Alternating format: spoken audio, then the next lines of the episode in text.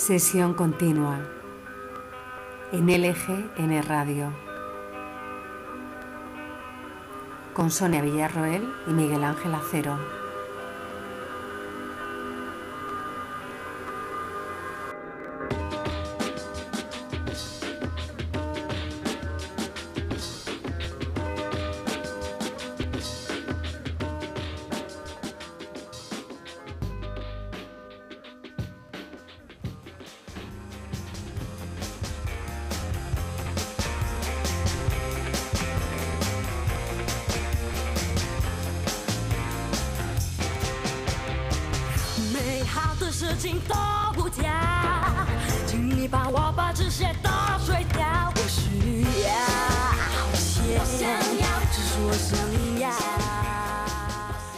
Acuerdan ustedes de aquel anuncio que decía esto no tiene precio y para todo lo demás Mastercard? Bueno, pues parece que empieza a quedarse obsoleto y que al final para todo va a haber una cifra que pagar con Mastercard o con Bitcoins. Solo hace falta ver la televisión en estos días.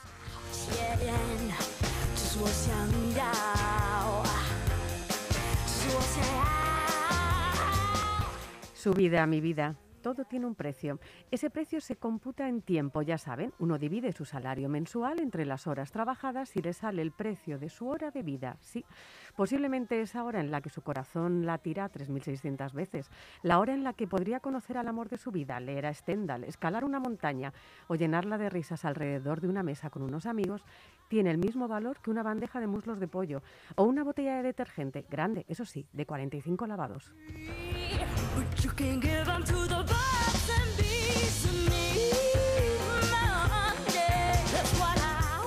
Nos dirán que nunca fuimos más libres. Hagamos un pequeño test, como esos que venían en las revistas de antes. Ay, ese cosmopolitan de nuestra juventud, que nos ayudaba a saber si lo que sentíamos por el chico de la clase de enfrente era amor verdadero.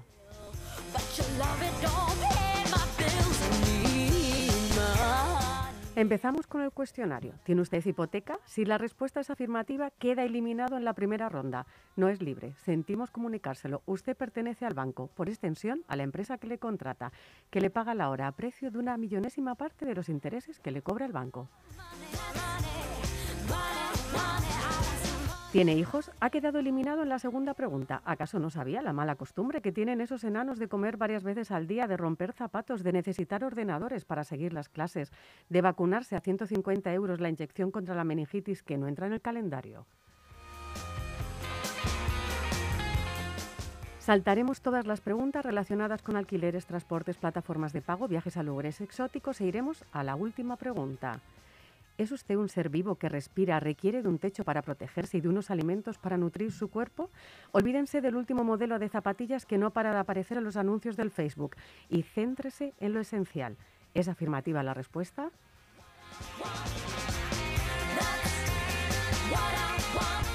En ese caso, lamentamos comunicarle que nunca será libre. Estará atado para siempre a ese precio por hora. El gran hermano siempre se preocupará de generarle nuevas necesidades que usted desconocía hasta que las haya visto llegar en forma de colorida y atractiva publicidad.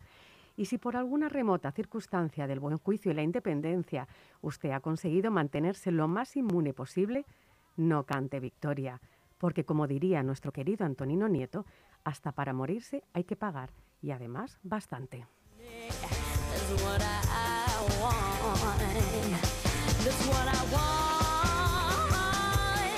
That's what I want.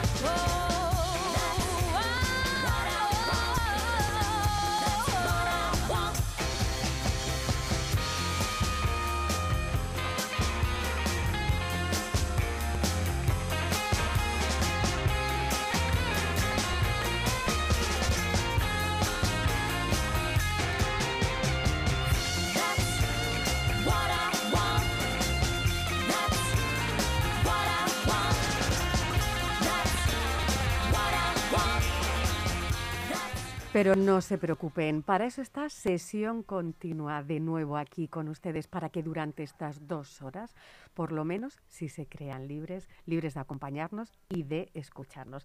Les saluda quien les habla, Sonia Villarroel. Al otro lado de esta mampara de metraquilatro, Miguel Ángel Acero. Muy buenos días, muy buenas tardes a todos. Y a mi de diestra, hoy tenemos a la gran Almudena Jiménez en los controles. Muy buenos, días. ¿Qué tal, Almudena? Después de estas vacaciones, no vacaciones. bueno, hemos descansado un poquillo, ¿eh? Yo es que soy muy de descansar, porque yo en mi casa estoy en la gloria, la verdad. Bueno, eso, ¿ves? Ha llegado el confinamiento, han llegado esas vacaciones, no vacaciones, para que todos hayamos redescubierto lo bien que se está en casa. La verdad es que sí, la verdad es que sí, ¿eh? yo disfruto mucho. Bueno, yo siempre he sido un amante, muy, un gran amante del, descanso doméstico. Es que creo que está un poco infravalorado. Pero cuando uno tiene una casa donde está a gusto y donde tiene un espacio de, intimidad y de reposo, me parece que, que, muchos lo están redescubriendo y yo siempre lo he valorado mucho, tener ese, ese pequeño rincón para evadirme. Pues ya saben, nosotros les ofrecemos ahora este espacio que es sesión continua con estas dos horas para que ustedes se reconforten y se vadan en este día, además lluvioso, con el que nos hemos levantado hoy en Madrid.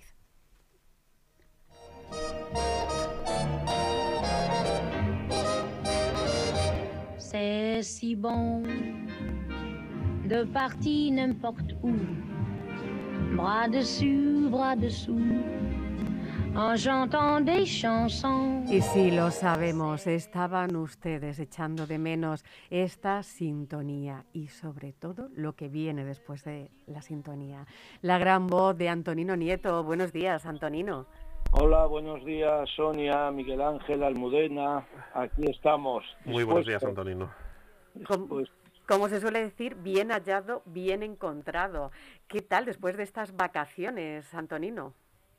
Bueno, pues eh, celebrando, a pesar del hartazgo de todo esto, porque vamos, ya uno ya está más que harto, pero hay que celebrarlo.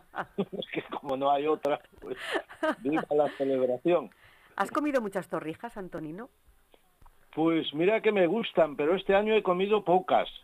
algunas, algunas sí he comido, pero no demasiadas, no como otros años. Eh, eh, me, llama me, hace gracia porque yo estaba pensando, según decía Antonino, he comido pocas. Yo creo que nuestro concepto de he comido pocas entre Antonino y yo debe ser diferente. yo termino las Semanas Santas siempre atiborrado de torrijas pensando que pocas he comido, que llegue ya el año que viene. bueno, Antonino, pues ya sabes que hemos tenido muchas torrijas, pero nos faltaban tus palabras. ¿Qué nos traes hoy? Antonino? Pues vamos a ello. Buenos días a todos los nacidos, a los hoy invisibles y a los que aquí estamos. El beso que no me diste no está seco. No hablo de oxígeno ni de sangre, hablo de ti y de mí, del intestino, del grito. En esta caverna perpetua del gozo me adentro en tu cuerpo, amor, añoro la invisible rectitud de lo inencontrable. Mi mano entre tus muslos dibuja voraz el insaciable encuentro del siento y el puedo. Arco de la victoria, al fin tú te retratas filo grande del placer inmenso. Es abril.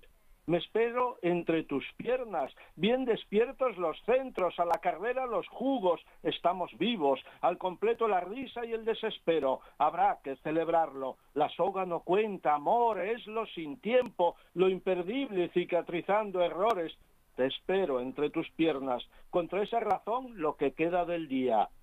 Profunda, inalterable amor, esta caverna perpetua. La verdad es que vaciándome en ti, desconsuelo y tiempo reducen su cómico delirio de gratuidad tóxica. Sobre los muslos de una lágrima feliz en su recorrido, desde Hawái hasta las cuencas de mi piel, pasando por Santo Domingo, almohadillando el fondo del mar de lunas y hechizos y desconocidas lenguas, así fue como encontré a mi amor, barriendo carnal el inmenso stock de servidumbres, deleitando al viento con sus fértiles pasos de conciencia en celo. Ella venía del no mundo, había masticado los huesos del dolor a ronquido limpio, huérfana de abrazos, había encontrado sin reconocerse en el cajón triste del salón del barro. Yo, ella aún no lo sabe, me baño en sus pechos. Como la alegría del volcán soy los que sus risas cantan. Me conocía desde el antes, sabía de mí por el sabor del mar, por el verde frescor de sus aguas, por el dolor huérfano de ojos y manos. Yo la dibujaba antes que los sabidos se entretuviera conmigo. Venía de un vientre, traíamos la palabra hinchada, veneno en las huellas. La primera vez desapareció. La segunda la llevé al cine. La tormenta era enorme y el salitre pellizcaba el cuento de lo bien nacido. Con Noé construimos un arca, vaciamos en ella todos nuestros miedos. La tercera, ah, la tercera, como la primera desaparecimos, como la segunda nos embarcamos feroces, rompimos todas las puertas. Fue la primera vez de cuantas primeras hemos surcado en que, más acá de lo incontable, no nos desangramos. Entre los muslos de una lágrima, felices, completos en nuestro perder la locura, pisoteamos la obediencia. En esta caverna perpetua, en este sonajero del gozo y la inmundicia, mi desnudez alaba al mundo. Ese primer plano del hambre eleva el valor de la herida. Mi nombre es Neo. Lo que queda del, hombre mastica, mastica el corazón de la bestia. Mi nombre es fiesta. Mi nombre reconoce el solar de la alegría. Mi desnudez protege a la palabra. Buenos días a todos los nacidos, a los hoy invisibles y a los que aquí estamos. Mira que te echábamos de menos, Antonino, ya, que echábamos de menos estas palabras. Es que decimos que es que no se puede ir uno de vacaciones, de verdad. Antonino, hablábamos el último programa, ¿no te acuerdas? De, hablábamos de la Semana Santa, de estas imágenes que, que tenemos todos ¿no? en nuestra memoria. Hablábamos de, la, de la imagen del Papa Francisco del año pasado, decíamos que era la imagen un poco resumen de lo que estábamos viviendo, ¿no? De, de este hombre solo en la plaza de, San Pedro del Vaticano con la lluvia cayendo. ¿Este año lo has visto? No sé si has tenido ocasión de ver la imagen de este año del Vía Crucis.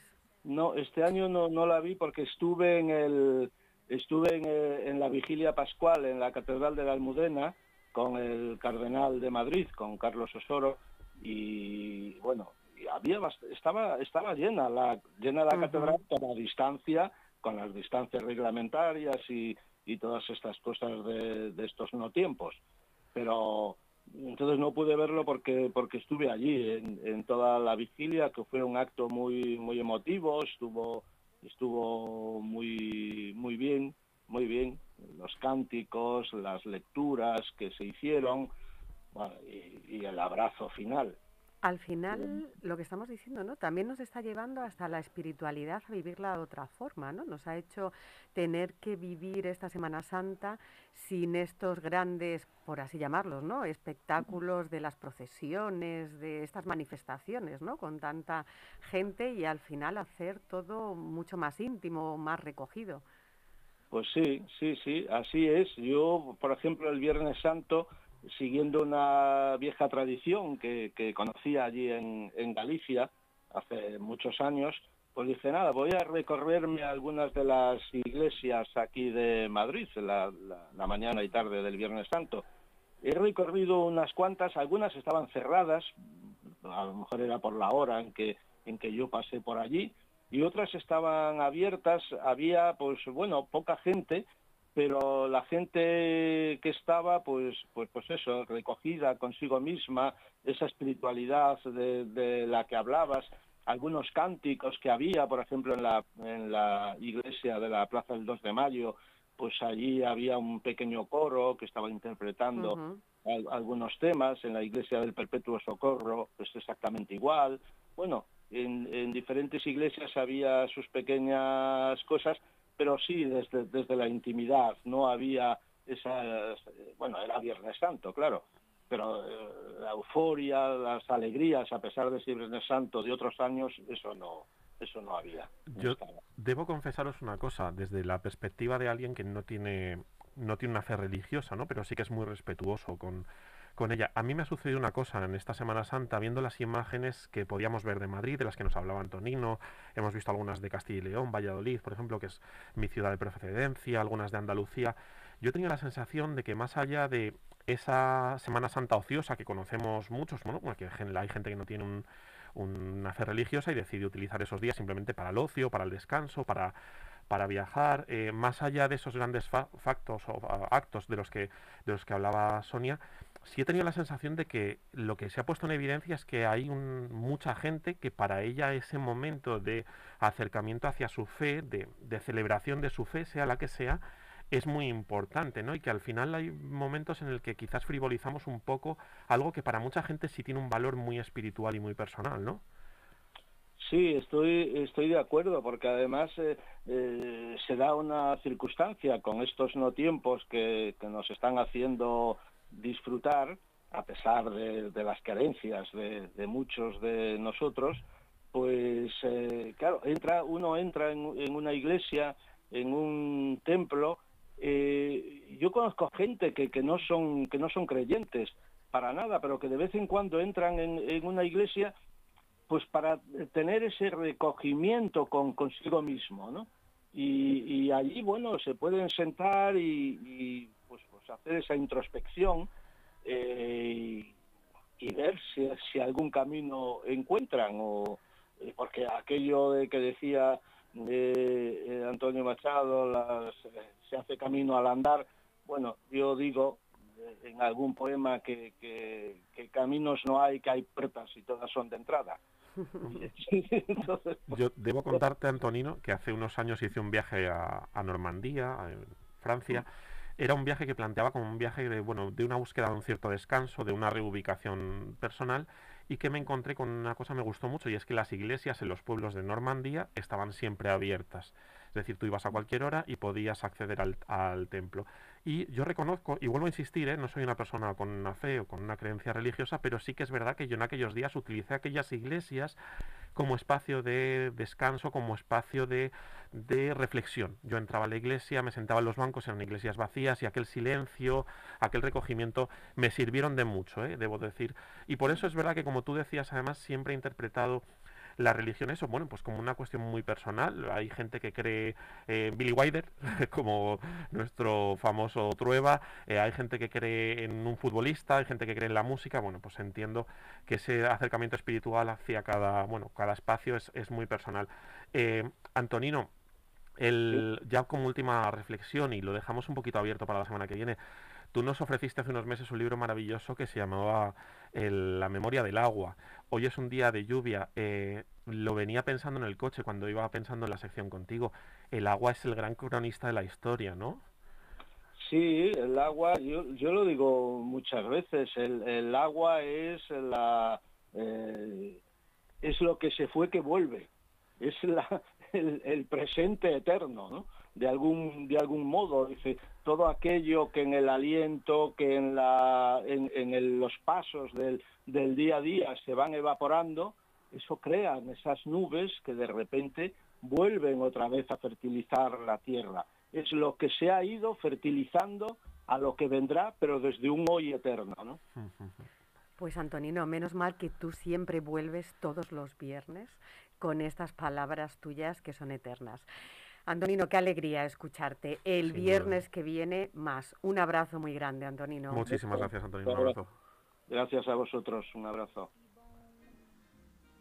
De parti n'importe où, bras dessus, bras dessous, en chantant des chansons, c'est si bon de se dire des mots doux, de petits rien tout, mais qui ont dit en langue, en voyant notre mine ravie.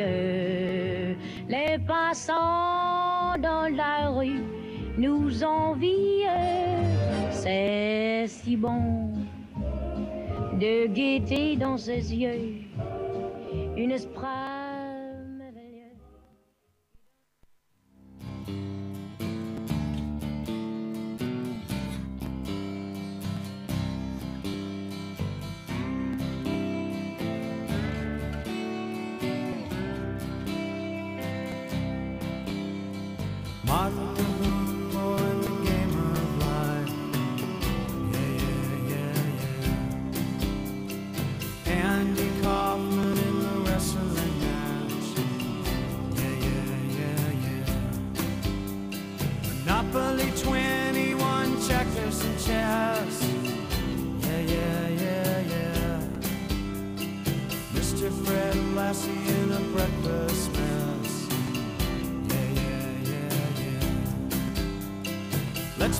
twister.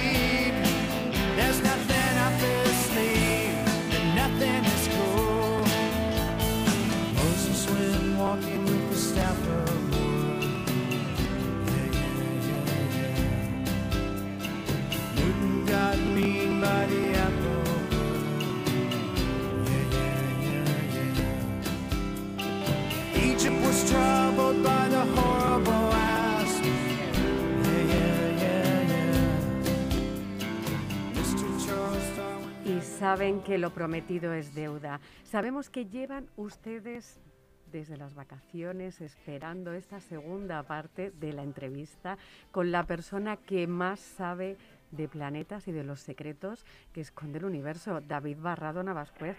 Buenos días, David. Hola, buenos días, buenos días. Bueno, que nos quedamos con muchísimas preguntas por hacerte. Les recordamos a nuestros oyentes que traías tu nuevo libro, Exoplanetas de Astrobiología Plus Ultra, y nos estabas hablando de todos esos plan exoplanetas, de esa búsqueda del ser humano, de, ese, de esa sed de descubrimiento y ese afán ¿no? de descubrir qué hay en el, en el universo. Esta semana, además, eh, David, hemos leído una noticia donde científicos españoles se descubría una nueva parte, ¿no? una nueva sección dentro de, de la Vía Láctea. En efecto, ha sido de hecho un compañero mío dentro de mi propio instituto, el Centro de Astrobiología, que utilizando datos de un satélite europeo, de Gaia se llama, que está haciendo un cartografiado completo de nuestra galaxia y buscando objetos, estrellas masivas y calientes, que son las más luminosas, pues han sido capaces de identificar esa estructura que era desconocida hasta ahora, un espolón se llama, lo han denominado así, y que realmente pues nos da nuevos indicios sobre eh, la formación y las propiedades que tiene nuestra galaxia. Un descubrimiento de alto impacto muy interesante Así que, hay que felicitarlos. David, ¿cuánto nos queda por saber todavía? Porque hace no mucho también Julian Barbour prom promulgaba una nueva teoría en el tiempo en el que él proponía que el universo tenía dos caras del tiempo, donde en cada una avanzaba en una dirección diferente.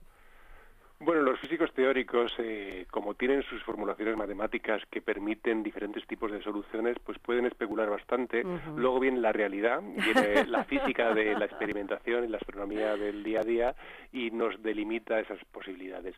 Bien es cierto que cuando yo era más jovencito, porque sigo siendo muy joven, como bien sabes, eh, pues eh, pensábamos que la física estaba cerrada prácticamente desde los descubrimientos de los años 30 de la nueva física cuántica. Uh -huh. Se creía que más o menos eh, teníamos una idea bastante cerrada de lo que era la realidad, de lo que estaba ahí fuera.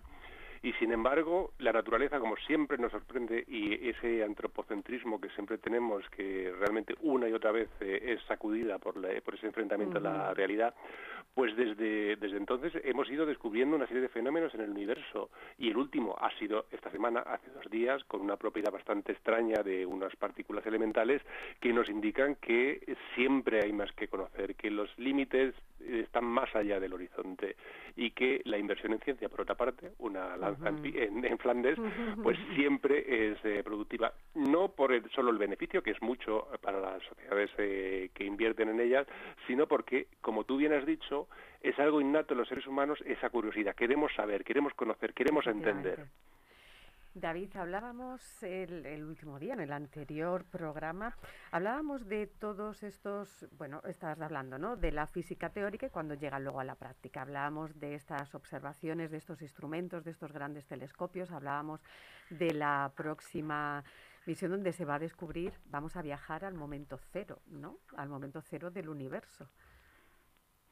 Pues eh, es uno de los objetivos que tenemos eh, los físicos, los astrofísicos, pero en general los científicos y la, yo creo que también eh, todo el mundo, como queremos saber de dónde venimos, intentar retrotraernos, ir hacia el pasado, no físicamente, que eso no, por lo que sabemos, no es factible, pero sí con nuestras técnicas de observación y de, eh, de, extrapolación de información, pues podemos reconstruir cómo el universo apareció, el Big Bang, cómo se produjo esa gran explosión, que no es una explosión, es un, nombre eh, muy ilustrativo, pero es hasta cierto punto eh, desafortunado, y entender cómo fue ese proceso que dio lugar a la creación del propio universo, a la creación del propio tiempo. Es algo que para nosotros como seres humanos que estamos, que hemos evolucionado en las sabanas africanas y estamos, nuestro cerebro está formado para interpretar la realidad de una forma lineal y en un espacio tridimensional es muy difícil comprenderlo, incluso para nosotros los, científicos. Hay que recurrir a un aparato matemático muy sofisticado, muy complejo,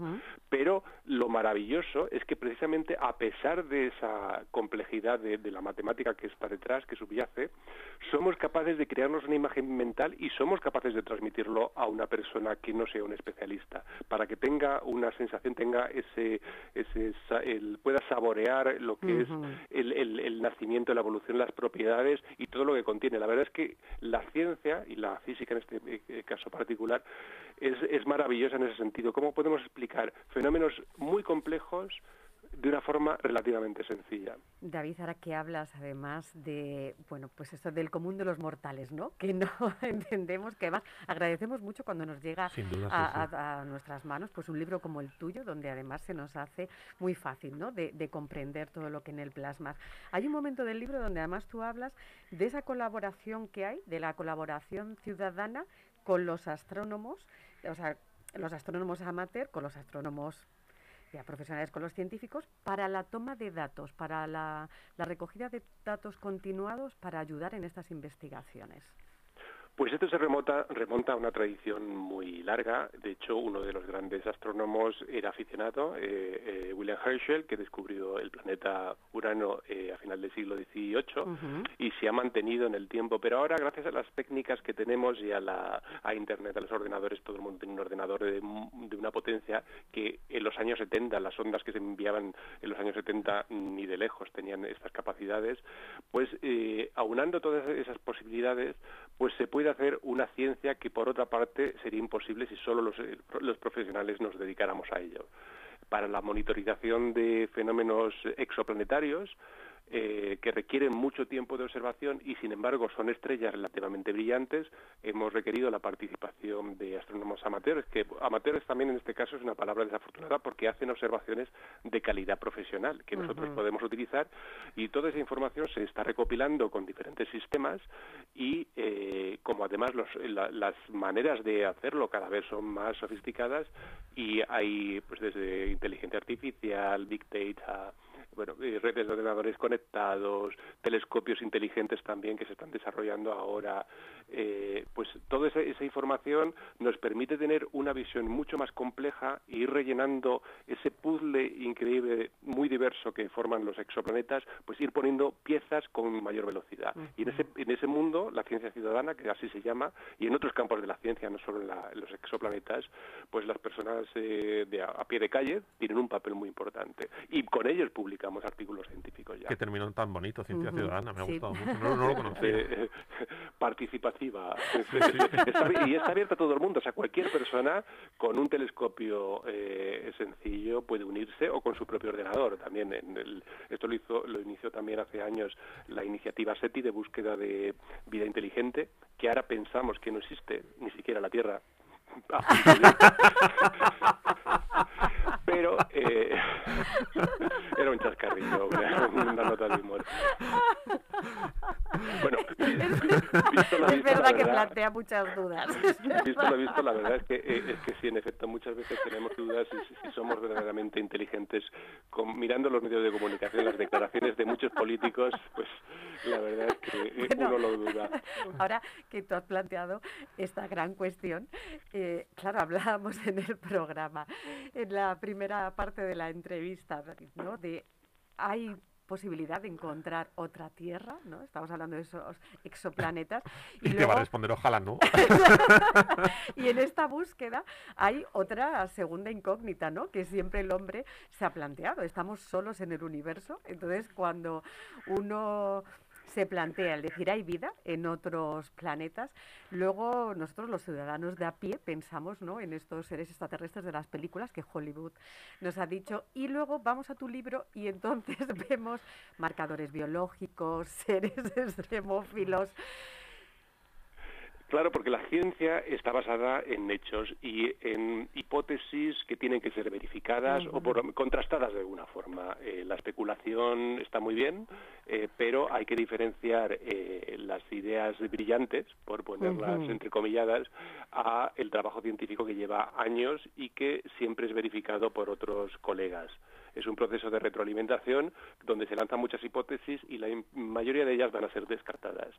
En cuanto a la búsqueda de, tierras o eh, análogos terrestres, eh, ya estamos encontrando, eh, el objetivo es identificar gemelos terrestres en lo que llamamos la zona de habitabilidad, que tiene unas condiciones muy similares a la Tierra, con lo cual podría en principio haber agua líquida, lo cual sugiere, pero recalco la palabra, sugiere la posibilidad de actividad biológica mi visión personal, y esto ya es personal porque no tenemos todavía información suficiente, es que la vida sí que eh, abunda en el universo, en nuestra galaxia o en la vecindad solar.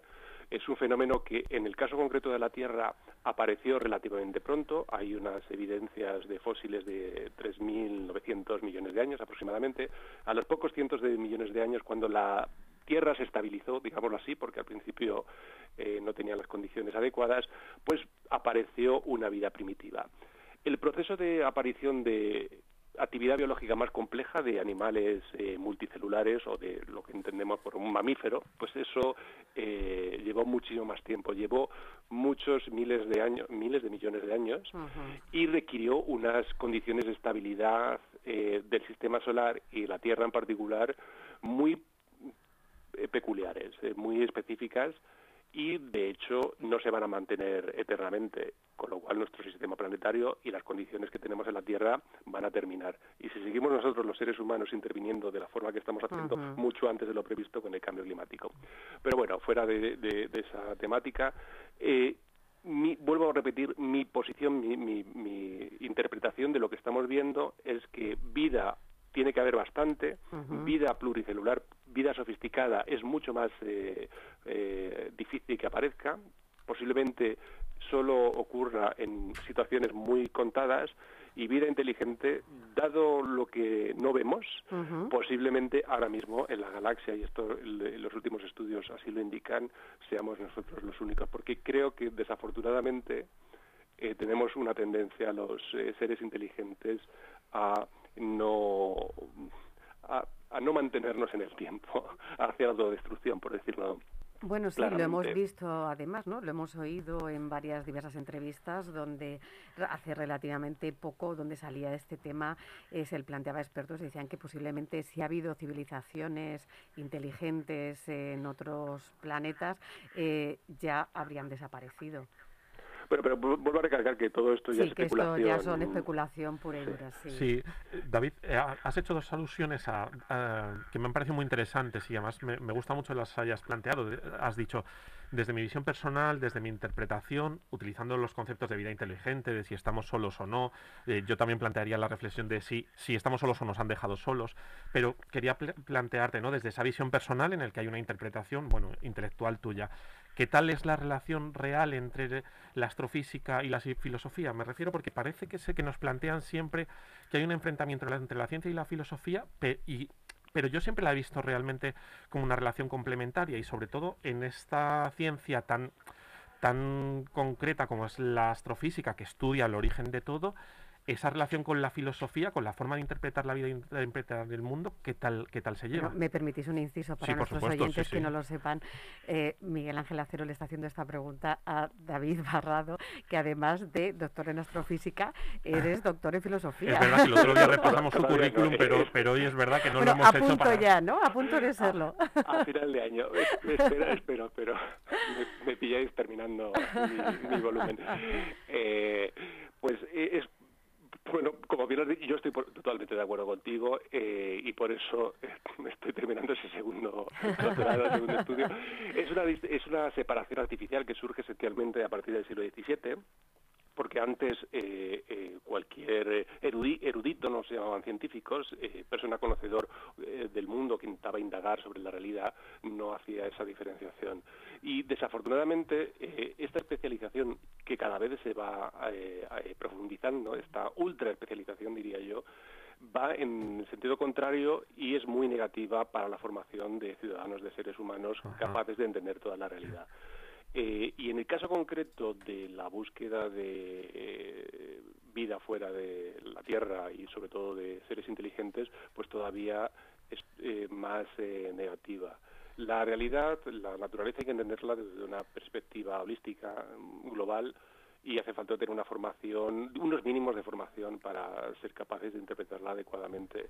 Ser un especialista te da las herramientas para hacer un buen trabajo en un área muy concreto, pero si tú quieres ser un buen ciudadano, quieres ser una persona que realmente participe de eh, la actividad política, de la actividad social, tienes que entender la realidad de una perspectiva mucho más amplia. Entonces, yo desde luego abogo por una formación, por una educación que eh, vaya en, que, se, que se ocupe de todos los ámbitos del conocimiento humano y de eliminar esa barrera artificial entre lo que es ciencia pura y humanidades.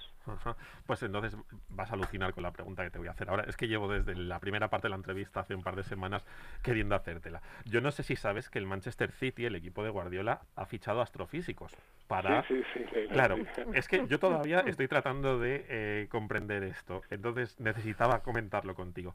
No han dado los nombres, pero parece ser que son personas de mucho prestigio en Inglaterra. Y desde el Manchester City lo que se dice es, son las personas mejor preparadas para saber interpretar los datos estadísticos con los que trabajamos y por lo tanto llevar soluciones prácticas adentro del campo, hasta el punto de dónde tenemos que colocar un jugador para que sea más productivo a la hora de marcar un gol, por ejemplo. ¿Esto es una realidad o es un acto de esnovismo en, plan de ya no sabemos qué inventar? O sea, le estamos dando una vuelta ya a todo porque no sabemos qué inventar. Bueno, yo estoy esperando la llamada del Real Madrid. no me importará el Atlético de Madrid, pero bueno, es una cuestión de ceros. Eh, Lo comentaré con el presidente del Getafe cuando, cuando le vea a ver qué cara me pone. Pero sí, no, en realidad nosotros, como físicos, en, general, no solo como astrofísicos, tenemos una formación bastante flexible a la hora de analizar datos, a la, hora de interpretar la realidad y bastante. Eh, eh, este, en el sentido de que somos eh, desapasionados eh, y somos capaces de separar lo que queremos de lo que sabemos. Y como tales, pues eh, somos capaces de, buscar soluciones a muchos problemas distintos, no solo a problemas físicos. Y de hecho, muchos de mis compañeros a la hora de, la carrera terminaron en análisis de riesgo bancarios, ah. por esa capacidad de analizar la realidad. En el caso concreto del fútbol, como otra cualquier actividad deportiva, como se basa en análisis de, datos de información y nosotros estamos acostumbrados, y como astrofísicos todavía más, a manejar grandes volúmenes, de información y técnicas estadísticas avanzadas eh, a la hora de, tratar con, esa materia, pues eh, inteligencia artificial, eh, big data, ya nos he dicho antes, mencionado antes, pues somos capaces de hacer lo que hace un entrenador de manera más pedestre, de forma formalizada. No solo nosotros, ¿eh? también un matemático, un experto en estadística, o sea que hay una serie de disciplinas que se manejan en conjunto, porque cada vez además el conocimiento es más interdisciplinar, se cruzan eh, áreas de conocimiento y somos capaces de, eh, lo mismo que podemos interpretar eh, cómo se mueven las estrellas y cómo interactúan entre ellas, o cómo hacer modelos sofisticados de fluidos en el interior de una estrella para predecir cómo se está mezclando o cuál es el, la generación de energía, pues se puede hacer también con eh, un equipo de fútbol o de baloncesto o de lo que sea. Pero David, volviendo a enlazarlo con la filosofía de la que hablábamos antes, yo que te quería plantear esta pregunta, la primera parte de la reflexión, para llegar a la segunda, que es, ¿dónde introducimos el factor humano? Es decir, ¿Es aplicable a una variable matemática o a una variable interpretativa ese factor humano, el azar, por decirlo de alguna manera? Hombre, hay azar, por supuesto. Primero porque hay muchas formas de, ver este asunto. Primero porque nosotros no, como seres limitados que somos, no podemos tener en cuenta todos los factores que intentamos eh, y siempre se va sumando uno a uno, pero eh, de pronto no podemos tener una idea feliz y interpretar un nuevo fenómeno de manera absoluta y tener la respuesta final. Y de, hecho, en ciencias que nunca tenemos respuestas finales, tenemos respuestas que dan cuenta de los fenómenos que estamos observando de la mejor manera posible en ese momento, pero siempre se va mejorando ese proceso. Y ahí hay un factor humano de eh, cómo cada uno se enfrenta a un problema, al mismo problema. Eh, yo puedo dar más valor a ciertas variables y me importan más ciertas observaciones que el compañero de al lado que eh, está interesado en otra perspectiva distinta. Pero entre todos, y eso es lo bueno de la ciencia, en esa discusión permanente que tenemos todos los eh, científicos, viendo diferentes caras, diferentes problemas, somos capaces de producir un consenso y intentar interpretar de manera mejor esa realidad física. David, volviendo al libro y ahora que hablamos ¿no? del problema, el problema que tiene ahora mismo la humanidad y el reto es los, eh, bueno, todos los recursos son limitados, el planeta, eh, estamos buscando otro planeta. Tú al final planteas, y lo hablábamos ¿no? en, el otro, en el programa anterior, que la solución no pasa por buscar una casa fuera, sino por cuidar y salvar la que tenemos. Hemos visto esta semana eh, dos noticias. Una era, la, se ha aprobado la ley de medio ambiente para el cambio climático. Hemos visto, bueno, lo que hablábamos antes, ¿no? Un político que ha dicho no pasa nada porque suban dos grados la temperatura de la Tierra si la gente pasa menos frío. Y por otro lado, hemos leído también cómo Bill Gates, el gobierno de Suecia, ha echado para atrás ese proyecto que tiene Bill Gates de rebotar la luz del solar, la energía solar, para enfriar la Tierra. ¿Salvaremos la Tierra, de verdad, en algún momento? David, ¿hay esperanza todavía? Yo creo que sí. Eh, por eso hago lo que hago, si no me dedicaría a viajar por el mundo. No, yo en ese aspecto sí que, a pesar de las evidencias exteriores, quiero pensar que tenemos esperanza, que los seres humanos al final nos estamos dando cuenta y estamos eh, provocando una respuesta global y los propios gobiernos, a pesar de la irresponsabilidad de algunos, eh, sí que están reaccionando de manera insuficiente, pero desde la ciudadanía yo creo que les estamos empujando y cada vez hay más conciencia de la necesidad de preservar lo que hemos recibido y si es posible mejorarlo por nosotros mismos y por nuestros hijos, los que no tenemos hijos en cualquier caso es nuestra responsabilidad. Y eh, las declaraciones de algunos políticos, que yo no sé si es por maldad, por desconocimiento, por insensatez, por oportunismo, hay que eh, tomarlas eh, con mm, pintas. De hecho, me extraña que una persona que es catedrática en la universidad y que supongo que, es doctor tenga tanto desconocimiento de la realidad, en este caso eh, meteorológica, del cambio climático, pero vamos, yo le recomiendo, si quiere, yo le puedo recomendar unos cuantos libros, informes, para que se informe y la próxima vez haga unas declaraciones adecuadas y que eh, vote realmente no por eh, la obcecación que pueda tener por, factores ideológicos, sino basado en hechos reales. Porque estamos todos embarcados en esta nave, que es la nave Tierra, y todos vamos a sufrir las consecuencias de posiblemente el peor desastre que vamos a tener. Y no va a ocurrir dentro de 100 años, está ocurriendo ya ante nuestros ojos. Y esas declaraciones, la verdad es que no hay por dónde cogerlas. Sí, eso es cierto. Pues desde aquí, para el desconocimiento que tenemos todos en esta materia, para arrojar un poquito de luz, ya saben, este libro, Exoplanetas de Astrobiología Plus Ultra, de David Barrado Navas. Pues David, volveremos a hablar contigo, porque es que nos cuentas muchísimas cosas muy interesantes. Además, para aquellos de vuestros oyentes, pertenece una colección muy interesante de Ciencia para Todos, de Editorial Catarata, con eh, la Fundación Areces y la, Sociedad, la Real Sociedad Española de Física, y hay eh, otros títulos realmente muy formativos de, grandes físicos, eh, tanto españoles como internacionales, y espero que haya muchos más números, y la, la verdad que puede la lectura que es muy satisfactoria, puede dar una visión bastante global de diferentes fenómenos físicos. Así que yo recomiendo a los oyentes que eh, no solo lea mi libro, que es maravilloso, por supuesto, Eso nosotros damos pero que también eh, y que sean muy críticos siempre con todo lo que llegue a, sus manos, que desde su propio conocimiento, desde una formación adecuada, porque no todo se puede dudar, porque no todas las opiniones valen lo mismo, eh, hay que estar formado, pero que eh, una vez formado, pues que eh, vean todo con cierta actitud crítica. Efectivamente, ese pensamiento crítico que tanto se echa en falta. David, un abrazo enorme. A vosotros. Lo lideramos. Un placer. Muchísimas gracias, David.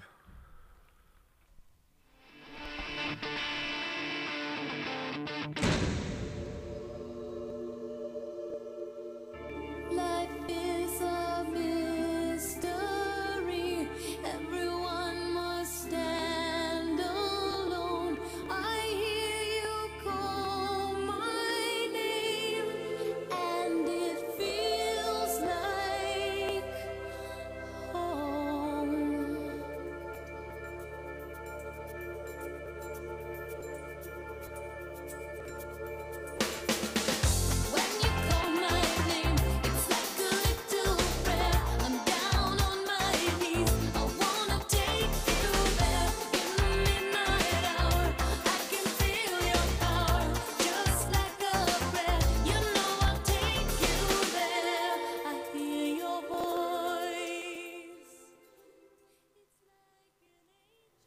qué guapa, hermana, qué guapa, qué ganas de, de verla, ya que la echábamos de menos. A ver, que aquí su amigo Ah. Miguel Ángel no me deja Guapa verla. tú. Ah, perdón, perdón. Pero, oye, por favor, deja a nuestra amiga, ¿eh? Por favor, te lo pido. Hermana, ¿cómo ha ido esa Semana Santa? Pues bien, mira, hija, pues, pues muy, muy para adentro, porque ahora esto es lo que se puede hacer. Uy, ¿os, ¿me escucháis bien y todo? Es que aquí está. Y yo no sé la conexión que tengo. Te escuchamos, te escuchamos perfectamente, sí, sí, sí. Ah, vale, vale. Pues la Semana Santa, pues para adentro, como todo lo que se puede hacer ahora con el COVID. Así todo muy recogido, pero bueno, ya sabéis que nosotras pues somos mucho de rezar y de sentir muchísimo todo lo que pasa en las semanas. ¿Qué te pasa, Miguel, hijo? ¿Qué miras? No, no, no, no, estaba recopilando una de las noticias que tenemos pendientes para repasar, para Ah, que no se me pase, sí, sí, Es sí. que eres muy aplicado. Podría Sí, parecer sí. Lo, lo contrario, podría parecer que estás ahí, yo qué sé. No, no, no, no, no, no, que va, no, no. Sa- ¿Sabe lo que pasa, hermana? Es verdad que eh, teníamos, cuando emitimos también en imagen, solemos tener mucho pudor a la hora de tener los dispositivos en la mano. Pero he visto que ahora que desde la radio se está emitiendo mucho eh, también visual, todo el mundo tiene o el ordenador o la tablet y es verdad que también es una herramienta que nos ayuda Yo- a que no se nos escapen algunas cosas de las que Mira, tenemos que yo hablar. que soy un poco antigua. Yo me lo he apuntado. Sí, sí, yo, yo también, eh, yo también, digo, pero es más cómodo venirse aquí con el, Pero con es el verdad, teléfono. es verdad, es que bueno, para los que solo nos estén escuchando, he visto a, Mo- a- a Miguel con el móvil y tengo pues esa cosa como de clase de regañar. Perdona, Sí, no, no, no, no, no, no, se hace usted muy bien. trabajando. Hace usted muy bien porque yo además pueden dar fe las personas que me rodean aquí en el estudio que soy un reñidor absoluto con el tema del móvil cuando se utiliza en momentos inapropiados. Sí, sí, sí. Pero yo... Estamos un poco enganchados. Oye, Sonia, estás muy guapa. Hoy ¿no? muchas gracias, usted que me ve con buenos ojos. No, no, Pues- no, con, con los de siempre, pero vamos, para que también son los que nos estén escuchando. Sonia está guapa. Es lo bueno de las mascarillas, que nos tapa bastante. Anda, sí, hombre, claro. Yo, yo solo voy a hacer un inciso con el tema de los dispositivos móviles en la televisión. Rumena, Rubén Amón, el periodista, él decía, para ser contertulio solo hay que saber una cosa, la clave del wifi del plato donde llegas. Es cuando uno entra en el plato, lo primero que dice, la clave del wifi para tener el iPad o el sí, un teléfono. poquito, e los- ir los viendo los datos. Aparte de merendar, que se pegan unos buenos Sí. eh, están todo el rato en el móvil porque es que todo es es que todo nos llega aquí, todo lo tenemos aquí. Pero a mí hay una cosa que me hace mucha gracia, hermana, de ellos, es que ellos hablan, están hablando. Y entonces es, no, no, es que me están comunicando, me están diciendo, a lo mejor es su prima que le dice, oye, ahora tú ahora di, o están haciendo que hablan para vender la inclusiva, pero bueno. diciendo, Oye, a la que vuelvas del plato, compra leche, que se nos ha acabado. Exacto. Pero que no es solamente una cuestión de los programas de corazón, que en muchos programas magazines, por ejemplo, deportivos, de los de máxima audiencia, ya de una manera orgánica se ha introducido el teléfono como un elemento dinámico. Es decir, de me escribe fulanito, Mengano me manda un mensaje y me cuenta que el fichaje de tal jugador o que te, o que comente y tal. Es verdad que al final no deja de ser un elemento que se ha introducido en nuestro, en nuestro día a día. Lo que pasa es que yo siempre abogo por una utilización racional y bueno, y educada y lógica del, del mismo. En este caso estaba buscando lo de las zapatillas demoníacas que ¿qué ha sido tengo yo eso? muchas ganas de consultarlo con usted qué le ha parecido. Yo no sé lo que es, ¿qué son las zapatillas demoníacas? No les ha llegado. Lo he enviado, lo he No enviado en la documentación. Pues lo dejamos para la semana que viene. Ah, Eh, zapatillas, sí, sí, sí. sí, ¿ves, Sí, hermana? No, hermana. No tengo conexión. Ay, me estoy poniendo muy nervioso. Que Nike, lo de Nike, que no son Nike. No son Reebok ni son Nike, como la canción. Eh, que no sé, claro, Nike se ha desvinculado del tema porque resulta que un rapero, Sonia, un rapero, Sí. que se llama, espérate porque yo a este, no- a este, a este folclórico no lo conozco, Lil Li- Nas, Nas.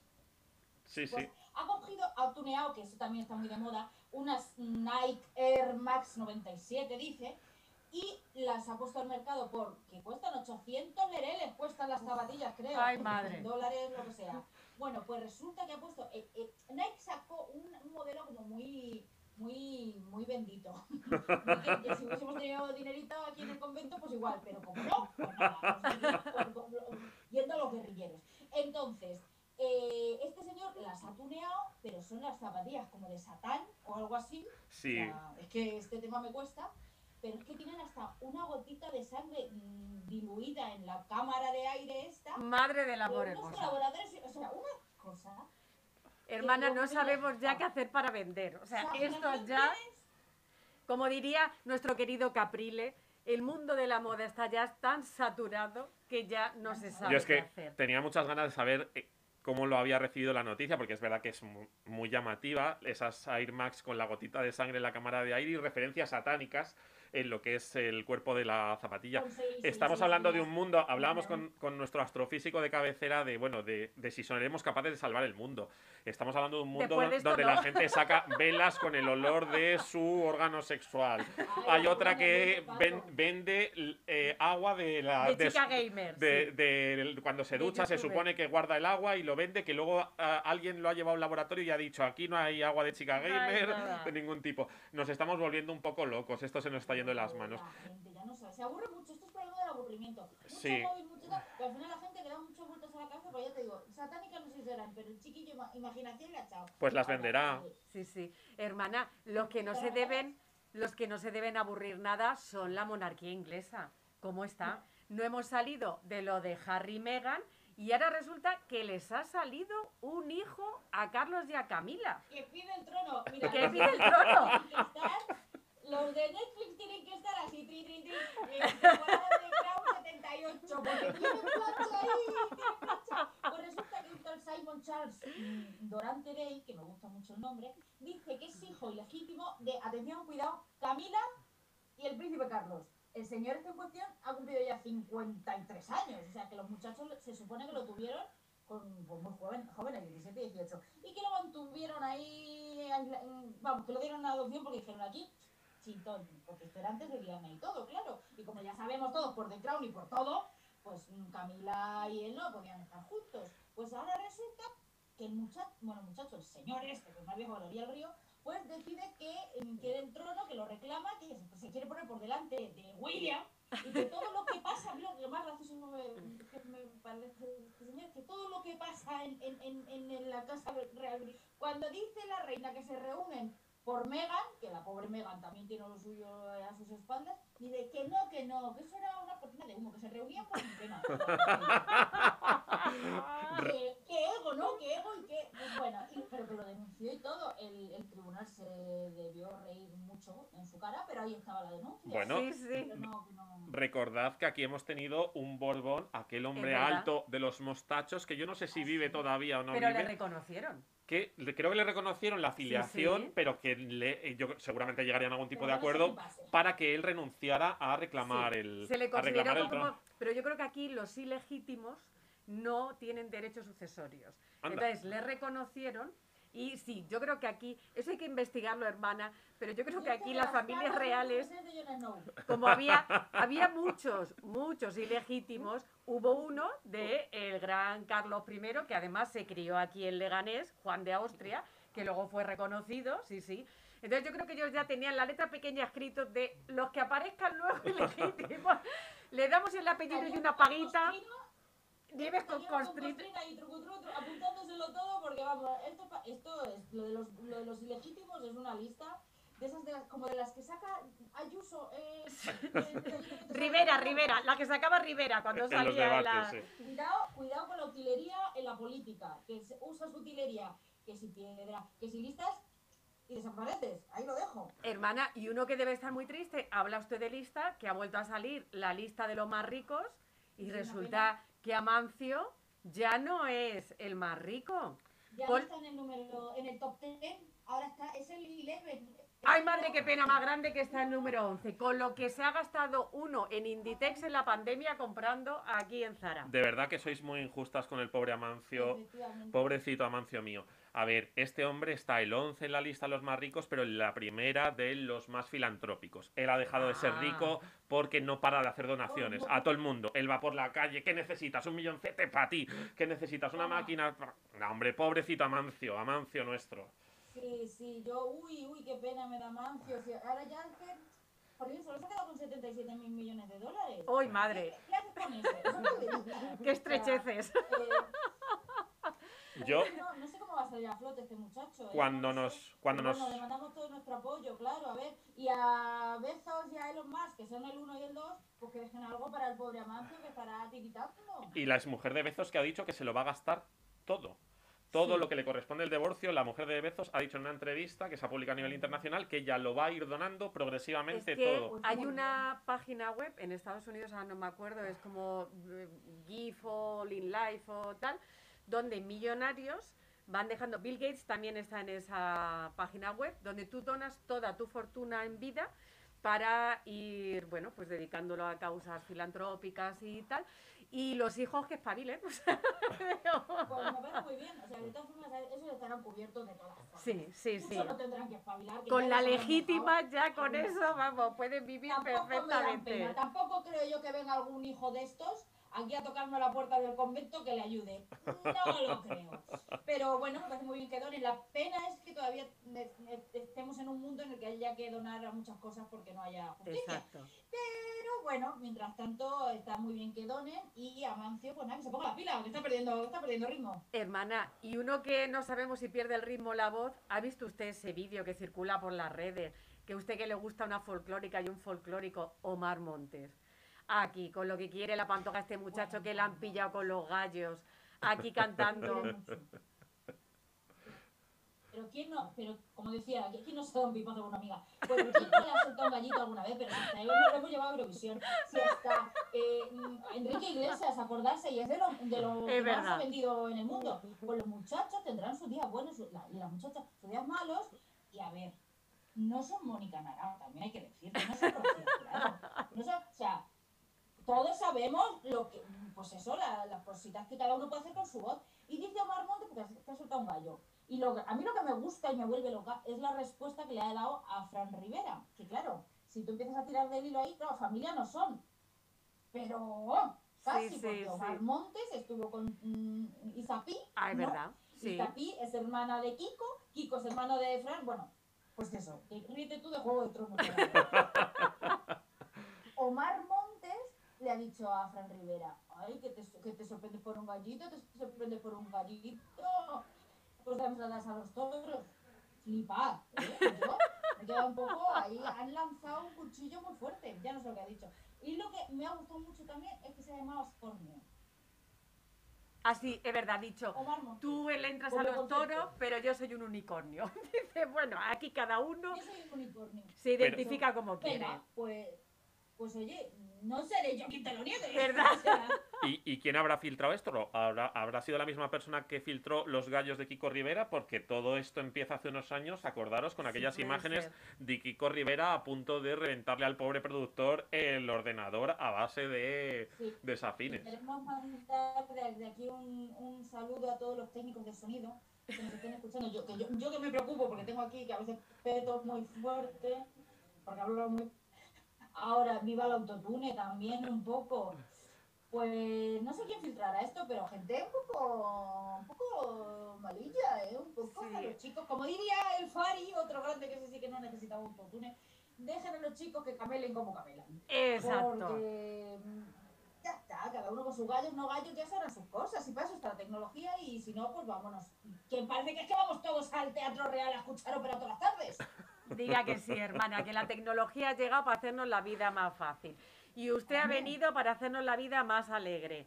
Hermana, un beso muy grande, Amén. un placer, un placer Un beso, verla. Y la semana que viene, para compensar los gallos de Omar, queremos oírle la voz, que hace mucho que no nos canta nada. Bueno, Ahí se lo pues dejamos. No. Se lo vaya Una preparando. Feliz semana. Buenas Feliz tardes, semana, hermana.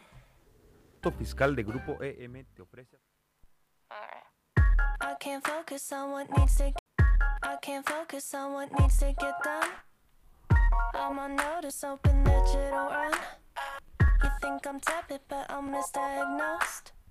'Cause I'm a Y sí, sabemos que han pasado penitencia porque estaban esperando este momento. Nosotros hemos estado haciendo penitencia siguiendo tu receta, Álvaro. Tintónic y torrijas. Hemos cambiado los torrenos por las torrijas esta Semana Santa, pero ya era hora. Este momento crash, crash news, que es que está, está hirviendo la red. O sea, y además yo estoy muy feliz, ha vuelto Kanjaman, a cero no.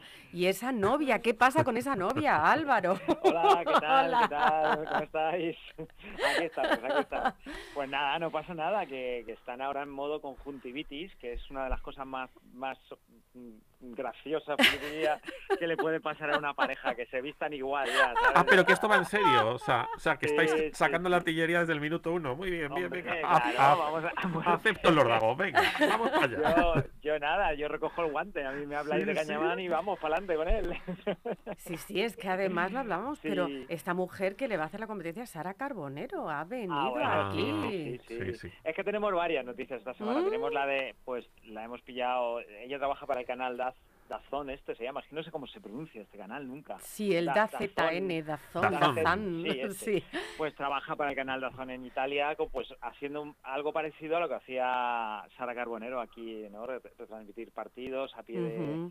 ¿no? Y bueno, pues la hemos pillado y hacemos una especie de comparación entre, entre el estilo de ella y el de Sara Carbonero, ¿no?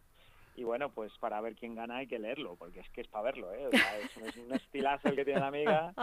Y luego nada, luego, luego la hemos sacado con, con su novio, pues que se han comprado las mismas zapatillas. Y Oh. son, son unas zapatillas preciosas que tenéis que entrar a verlas, los dos van muy guapos, eh, con unas Valenciaga, eh, se llaman Speed 2, que valen 750 euros Jo. las zapatillas. Mira, Bueno, ya no, la- nos va- a cero no podemos venir al programa con esas zapatillas. Ya No, tenemos que sí. buscar la copia en AliExpress. Exacto, es lo que a decir, que es que Valenciaga tiene, tiene en AliExpress un gran catálogo por unos precios Sí, muy razonables, sí, Pero, sí, pero que dan el pego, decir, ¿eh? te, te voy a decir una cosa, o sea, yo es que no me las compro ni de AliExpress porque son horribles. Son muy horteras, sí, sí. Son muy macarras y Son- muy horteras, sí. Son color carne, son color faja de abuela, ay, son así como medio bota que se pega al tobillo. A mí me gustan. No me gustan nada. ¿No tienes la sensación de que a veces eh, nuestros famosos, bueno, nuestros famosos y la gente de nuestro barrio y de nuestro bloque de pisos y, y con el que coincidimos con las cañas, eh, visten de, se nota mucho que, es- que vestimos de outlet, ¿no? Que decir, tío, llevas unas Valenciaga, pero son las más feas, las que quedaban en el outlet que nadie quería y entonces las has, pill- las has pillado Sí, tú. pero es que, pero es que estas, estas en concreto, son ya feas de, de, de, de por sí, ¿sabes? Sea, han salido ya feas. Entonces, tú las ves y dices, ¿esto de, de qué, qué es eso? ¿Qué es eso? Pero bueno, como valen 750 euros, pues ala, todos están contentos y qué bonitas son, ¿sabes? O sea, es horrible, horrible. ¿Y qué más hay? ¿Qué más hay? Porque nos traéis Bueno, muchas bueno, cosas. Es que tenemos una semana loquísima. Loquísima porque, bueno, sabéis que está la actualidad con el tema de Rocío Carrasco, que, que yo ya no puedo más. No puedo más, necesito que acabe esto.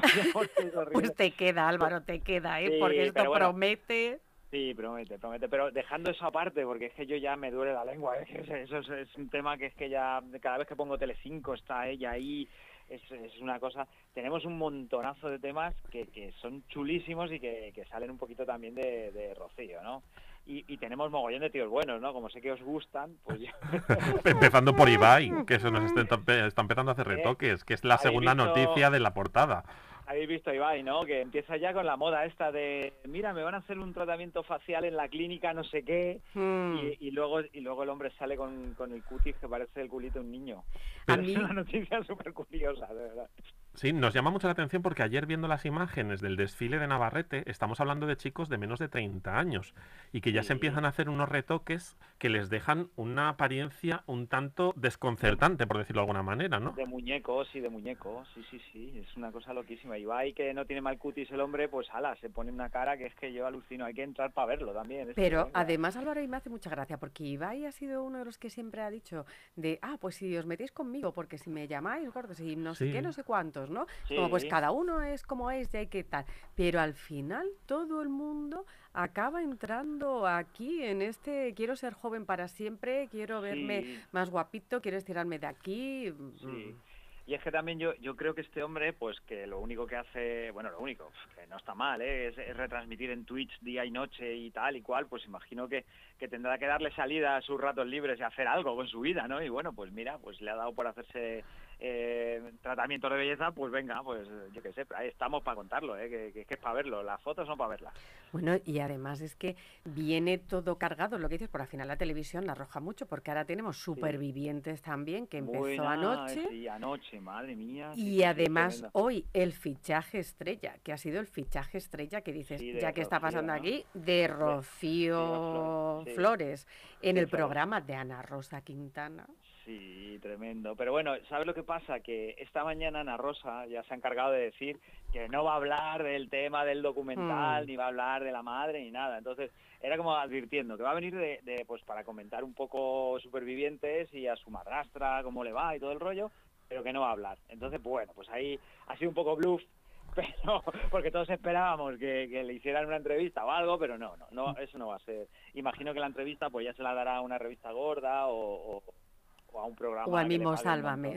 Claro, efectivamente. efectivamente. Pues efectivamente. yo me voy a poner un poco serio porque, bueno, esto es lo que tiene la radio en directo.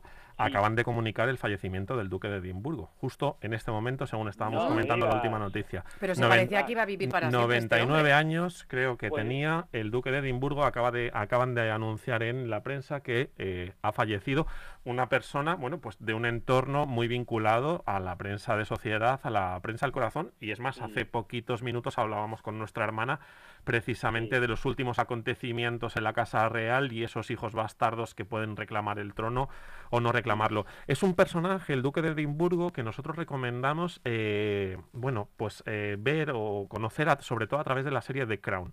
En las dos primeras temporadas nos hacen una descripción de él o nos dibujan eh, la base de ese personaje que nosotros ya hemos conocido mayor, pues por las diferencias de, de edad, pero que tiene un punto de partida muy interesante en su relación con la reina Isabel y con la propia Casa Real y con la propia sociedad inglesa. No hay que olvidar que es un hombre que proviene de la familia real griega, que estaba emparentado con nuestra reina Sofía y bueno, pues tiene una serie de complejidades en su relación tanto con la aristocracia y la Casa Real británica como con la propia sociedad británica. Sí, sí, sí, sí, pero, pero vamos, que, que el hombre últimamente, es lo que, lo que habéis dicho al principio, ¿no? Que, que dices, joder, pero que este hombre, eh, esto es- va a vivir siempre, Sí. ¿no? Porque le veías, Sí. le veías al hombre ahí que acartonado que decía, joder, pues sí, vamos, o sea, y mira, o sea, eh, justo ahora, macho, vaya, vaya, vaya tela. Hasta el punto, fíjate, eh, que yo llevaba meses pensando, si le pasara algo a nuestro rey Juan Carlos, a nuestro rey emérito, ¿cómo sería el funeral de Estado en una situación de pandemia? Yo creo que en España, al final, cuando se trata de Casa Real, al final mirarían para otro lado y... eh, y entonces harían, acabarían haciendo un funeral de Estado multitudinario. Claro, porque como tú decías, el duque de Edimburgo daba la sensación de que no le iba a suceder nunca nada y entonces no le teníamos en la perspectiva de que podía ser el que tuviera que, que ser, por desgracia, pues protagonista de un funeral de Estado. Pero ¿cómo va a ser ese gran, teniendo en cuenta las pompas que siempre se dan en Inglaterra, cómo puede ser un funeral de Estado en plena pandemia y sobre todo en un país eh, que está teniendo pues eh, una incidencia de esa pandemia eh, muy, muy marcada. Yo además debo decir que estuve en su momento en la coronación de los actuales reyes, del rey Felipe y la reina Leticia, y fue una experiencia personal muy interesante, pero agotadora. Entonces, bueno, es verdad que desde el punto de vista de la prensa se nos plantean unas semanas eh, muy llamativas. Sí, va a, ser- va a haber un montón de, de reportajes de, pues, pues eso, pues de tirando de meroteca y tirando de fotos y imagino que las grandes revistas del corazón de este país van a poner toda la carne en el asador, claro. Sí, hombre, también viene un poquito bien para, para quitarle hierro a Rocío, porque juegue, madre Sí, mía. sí, sí, No sí, puedo sí. más. Bueno. Y nada, yo, yo creo que el, el funeral será pues pues eh, multitudinario, pero con distancia, claro. Claro. mascarilla, claro. Vamos a ver. Álvaro, y hay una noticia aquí que traéis bomba, que mm, de verdad Mario Casas va a ser tío. Ah, Mm, sí, Sheila el- el de su hermana Casas. Sí, es la típica noticia que, que te la encuentras, porque te- tú haces esas fotos y, y- y la- y cuando las estás ojeando no te das ni cuenta, cuando las estás ojeando dices que lleva en el bolsillo, haces zoom y, voilà. y vamos ya. Que se echa lleva- novio lleva un- nuevo, que es un tronista, extronista. sí, Toño González se llama, sí, Sí, es sí, un extronista y bueno, pues mira, llevan un predictor ahí en, en el bolsillo, o sea, que es lo típico, ¿no? Que cuando te pillan tus padres, no, no, el, el tabaco no es mío, es de una amiga Es de que se una lo estaba guardando. pues un poquito ese rollo, un poquito ese rollo. De y todo- nos preguntamos, pero yo creí, yo creí que me ibais a preguntar por la noticia bomba de la semana, que no me estáis preguntando. No, no, ella. esa te la dejamos para que nos la lances tú. ¿Cuál es? Es en la noticia del coleccionista de chetos. Uh, espérate que nos, Nos acabas de pillado fuera de pillar. juego completamente, Pero nos sí, has sí. Mira, es una cosa loquísima. Hay un tipo, hay un tipo por ahí, ahora mismo no te sé decir de dónde es, me parece que es inglés, Sí. que lo que hace es comerse bolsas de, ¿sabes? De las, las cosas estas que se llaman chetos, que son Sí. como unos ganchitos. Eh, y lo que hace es uno a uno ir mirando a qué se parecen. Esto es una locura. y, cuando, y cuando encuentra a qué se parece el cheto, lo pone en eBay, en, en eBay, en eBay, en Sí, en esta, en la plataforma para venderlo. Sí, no, no en el, no en el youtuber, en, en la plataforma para venderlo, y los pone a lo mejor a 10.000 euros, porque tiene uno que es Madre. Arnold Schwarzenegger, Dios haciendo, Dios. sacando mollas, sí, sí, o sea, lo tenéis que ver. Hay otro que es una jirafa, la Estatua de la Libertad, pero además que se parecen un montón. Entonces, yo no sé cuántos chetos ha tenido que comer este tío para encontrar el cheto adecuado, pero que con vender uno a los precios que los está poniendo, vamos, ha echado el mes, ya te lo digo. Pero, Y, y entonces, pues nada, yo le decía a mis compañeros, digo, esto yo ya cuando coma, no sé cuándo volveré a comerme una bolsa de chetos, pero ya no va a ser igual, claro. Ya voy, a, No, claro. Hombre, ya voy a estar Como tus hijos te lo pidan, le vas a decir antes de que se lo meta en la boca, decir, para, para, a ver a qué se No, no, no, parece. que puede haber oro ahí dentro, 10.000 euros por lo menos. sí, esto es como la, el- el- la tableta de Willy Wonka, pero en versión chetos, con los dedos Imagínate completamente que te sale pringosos. El, el duque de Edimburgo ahí. Pero es que, es que Álvaro, esto como diría mi abuela, contra el vicio de pedir está la virtud de no dar. Madre el problema no lo tiene este señor, o sea, lo tiene el que ve que co- lo por paga. comprar Pero, el cheto. pero a ver, vamos. Álvaro, es- Sonia, esto es muy desesperante. O sea, partís de una noticia, la anterior a la de los chetos, que es la hermana de Mario Casas. Yo, desde mi ignorancia, la, hermana de Mario Casas está vinculada al mundo del espectáculo de Sí, alguna manera. Ella es abogada, Sí. psicóloga y actriz. Y además Sí. es la manager o la que le lleva los asuntos legales a su hermano Vale, Mario. es que- Está puestísima, Y está puestísima. yo, vamos, no sé por qué no me contratas, Álvaro. Y de hecho, esta chica salía con un actor también antes. Madre, es que que, no tenéis la sensación de que entre hermanos, Y era muy primos, amiga de Alex Casas. cuñados y luego señores que venden chetos con forma de Schwarzenegger, al final no queda sitio para los demás. O sea, al final es que Ah, de- y hay otra pareja, Álvaro, que yo te tengo que preguntar, que tú esto lo sabes seguro, ¿Cuál? que yo pensaba que iba a ser lo que tú decías de la noticia de esta semana. Henry Cavill, no. No, Broncano con Ah, Adriana Ugarte. Con Adriana Ugarte, sí, que bueno. dicen que al final que sí, que antes era que no, pero que les han pillado de viaje y que les han pillado ahí un par de veces Sí, también. pues te voy a decir una cosa. eh, hay rumores y hay alguna foto del, de Semana Santa en la que han quedado ellos para, pues, pues no sé, han quedado, han quedado. No puedo decir para qué, han quedado. Mm, Y eh, solo puedo decir que si alguien va a dar eso, vamos a ser nosotros. O sea, ya te lo digo. Si estos quedan otra vez, ahí lo vamos a llevar nosotros. Pues ya saben nuestros oyentes a estar ahí con crash.news en el teléfono todo el rato, porque además la gente de Crash está todo el rato posteando en Instagram, sigan la cuenta De. Instagram para ver todo lo último que hay en el corazoneo. Álvaro, qué gusto volver a oírte, qué gusto que hayas puesto a chicos. Kanyaman otra vez. Y dale.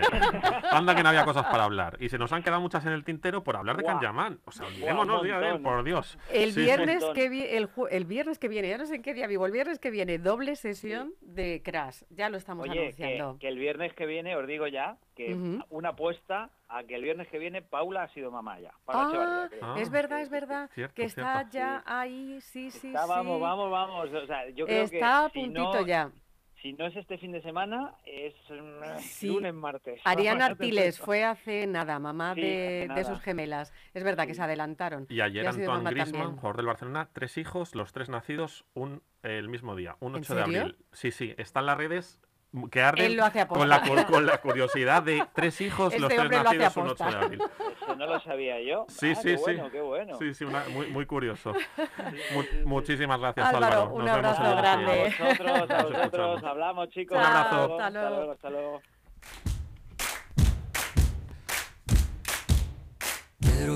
Josefina están prontos a ligar Pero Laura, la vecina, los ha visto desertar. Juan Roja renuncia y lo hace publicar Leonora, su esposa, pronto lo va a borrar. Amanda y Miranda acaban de rastrear a Lina, su amiga, que les dejó de hablar. Tantean, nos vean, no hay nada que indagar Y aquí seguimos en sesión continua Surfing 5.0 con nuestro hombre de negro, Fernando Arenas, de misión, porque te pillamos de misión. Si te viera nuestro querido Álvaro... Uh, no te vemos. Pero, perdón, perdón. Ah, mira. Que no sé qué ha pasado. Pues has, has puesto, has puesto el papel de plata, el papel de plata y entonces se nos ha cortado la red. Si te viera nuestro querido Álvaro de nuestros amigos de Crash.news, diría que estás ya ahí haciendo guardia en la clínica para ver si Paula Echevarría va a ser mamá. Estoy un poquito lejos de Madrid, estoy en Aranjuez, así estoy un poquito Ah. aquí, he venido a, no de turismo, he venido de espionaje, mm, pero bueno, mm, estoy aquí, estoy aquí un poco así haciendo, como veis tengo cajas atrás nuevamente, haciendo ahí de repartidor de Amazon, así que aquí andamos. aquí andamos. Bueno, Fer, que llevamos mucho sin hablar contigo. ¿Qué ha pasado en las redes? Porque las redes no descansan ni se toman vacaciones. No, no, no, creo que la última vez que hablamos fue cuando terminó la isla de las tentaciones y ahora pues ha empezado la otra isla, pero bueno, eso vamos a dejarlo para el final. Vamos con cosas importantes y eh, una de la- una, bueno, tengo varias noticias aquí que mi productora, que como veis tampoco está aquí, tampoco ha venido, tampoco ha querido venir, no querido Se está haciendo de rogar. Este, se ha escapado, se ha escapado. Eh, tenemos que la industria audiovisual pues está ingresando mucho más por abonados que por publicidad. O sea, esto es un dato importantísimo porque según la Comisión Nacional de Mercados y Competencia, eh, desde el 2019 ha bajado un 16,8 eh, la cantidad de inversión o de ganancias que han tenido. No han tenido un, han tenido 1.807 millones de, de euros, o sea, un 16,8 menos que el 2019. Esto Es- quiere decir que la gente se está enganchando más a las plataformas streaming.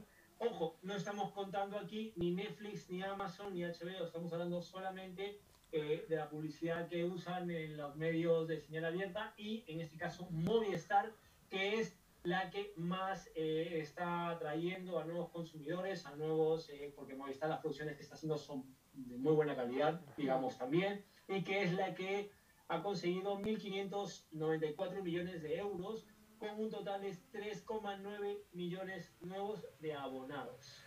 Hay un cambio de modelo, Fernando, eso está claro, ¿no? Al final, esta nueva forma de ver la tele, que en Estados Unidos ya desde hace varias décadas Sí. se lleva utilizando, la cuando habla- veíamos las teles y hablaban de la televisión por cable, es lo que nosotros ahora conocemos como las plataformas, pero está claro que hay un nuevo modelo en el que la publicidad deja de tener tanto peso y son los abonados los que sostienen el producto que además ellos quieren ver, ¿no? Porque al final obliga al abonado de esa manera a decir, a mí me gusta este producto, si no me lo das, me voy a la plataforma de al lado.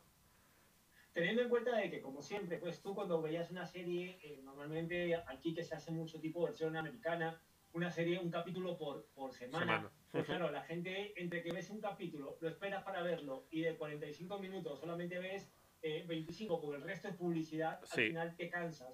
Lo hacías porque tenías que hacerlo, pero es que ahora tienes la opción de poder verte toda la temporada completa sin publicidad y poniendo pausa cuando tú quieras y continuando cuando tú quieras, que es lo que pasa que ahora la gente pues está enganchada mucho a las, plataformas streaming que te permite pues ver, entrar, salir cuando te dé la gana.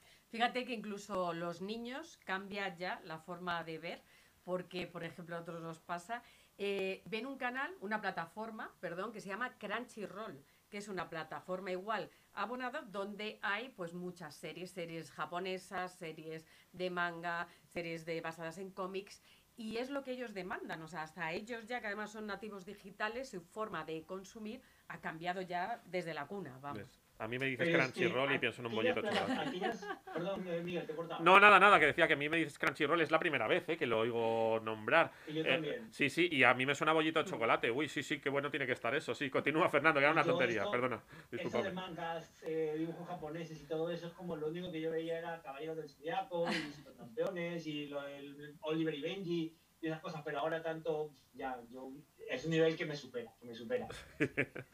Tengamos en cuenta de que, claro, ahora aquellas productoras que no tienen su plataforma, pues pierden. ¿sabes? Porque ahora con todo el tema de la pandemia, películas y todo, pues Disney lo tiene, en realidad todo el mundo, hasta eh, Apple también tiene su propia pla- plataforma que también está produciendo en España. Ojo, ¿eh? Sí, sí, Apple sí, sí. también empezó a producir en España. Así que Apple, yo uso iPhone, pues aquí también. se llama- Ahí, ahí, di que sí, que, que se note.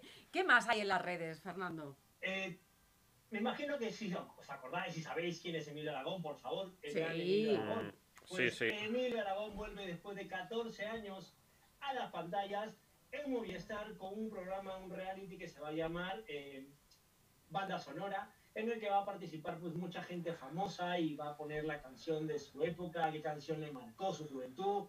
Y es un programa en el que él ha apostado por Movistar, porque Movistar pues está haciendo cosas muy grandes, muy a lo, a lo, a lo- producciones muy americanas. Y entonces pues en este em, tipo de, de programa pues va a haber eh, entrevistas, fotografías, humor, montajes audiovisuales. Es un programa bastante, eh, un formato bastante entretenido que están ya esperando poder presentarlo. Y la pregunta sería, ¿cuál es la banda sonora de vuestras vidas? ¿Qué banda sonora os identifica a vosotros? Es que, bueno, claro, nos empezamos a hacer un poco mayores y al final depende, yo creo que va por, que va por ciclos, ¿no? Eh, yo siempre vinculo a mi adolescencia a Extremoduro, Siniestro Total, cuando ya fui un poquito mayor y empecé a descubrir un poquito más la música, pues los Dire Street, eh, Supertramp también fue una banda que en su momento a mí me impactó mucho. Los Beatles, obviamente, en mi, en mi caso. No sé, yo creo que al final va por ciclos, ¿no? Va, va por épocas. Yo creo que cada momento de nuestra vida tiene una banda una banda sonora. Entonces, si yo tuviera que ir a ese programa, supongo que Emilio Aragón, que es un gran maestro de la televisión, irá llevando a su invitado por distintos ciclos, por distintos... ¿Te acuerdas cuando ganaste el Mundial de no sé qué en el año 92 o la medalla olímpica en Barcelona? ¿Cuál era la banda sonora en ese momento? Pues es que ese año conocí a la que era mi mujer y entonces eh, nos me pasaba el día escuchando la banda sonora de Ghost, por ejemplo. No lo sé, yo ya te digo, depende. Me tienes, o sea, si me, si me pides que te concrete un poco, pues por ejemplo, eh, sí que vinculo mucho eh, una canción muy bonita de Javier Ruibal, Atunes en el Paraíso, con un momento muy especial de mi vida, que fue el momento de mi boda por ejemplo. Ese es uno de ellos. Luego, pues tienes otros vinculados a momentos eh, familiares o, con amigos. Eh, eh, salir beber de Extremoduro lo vinculo mucho a buenos momentos con los amigos de Valladolid. Y es verdad que me sucede que cada vez que la escucho les, les echo de menos, les, les añoro. Entonces, ¿cuál sería la tuya?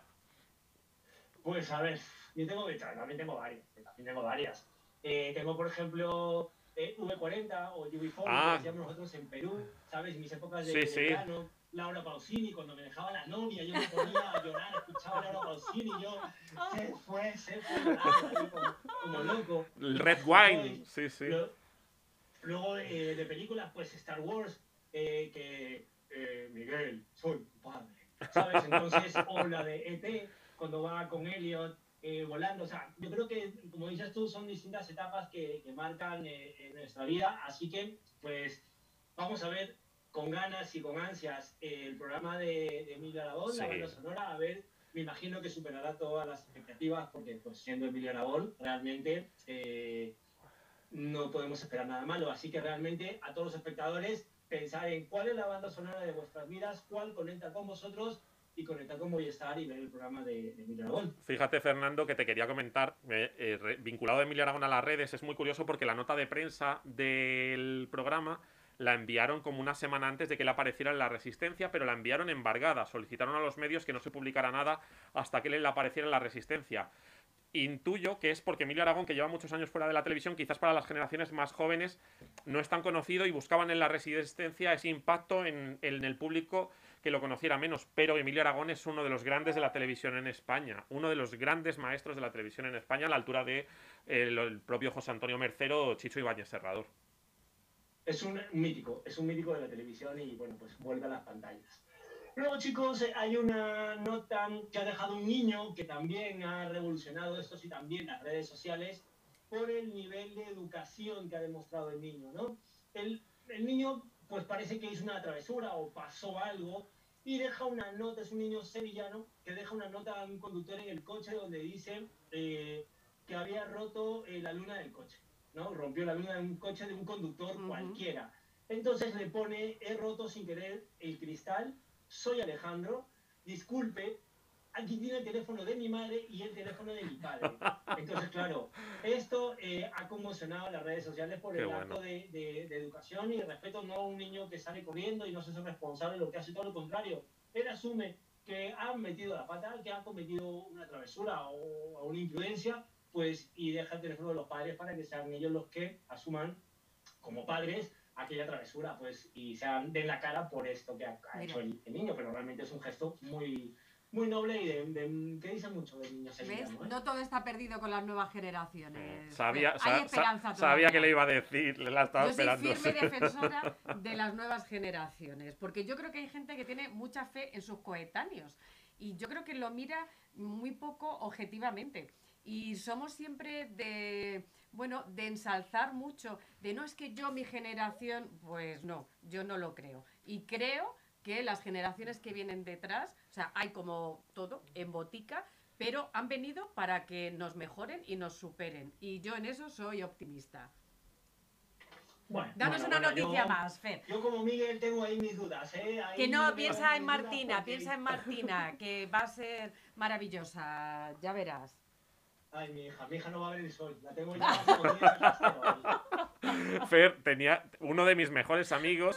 Su hija ya tiene cerca de los 18 años, pero cuando era una canija de este, bueno, este tamaño, no, no nos, no nos ve la gente, los oyentes, muy cuando era muy pequeñita, él decía, en cuanto cumpla los 5 años, le compro un burka y la, la manda a una escuela coránica, decía el hombre.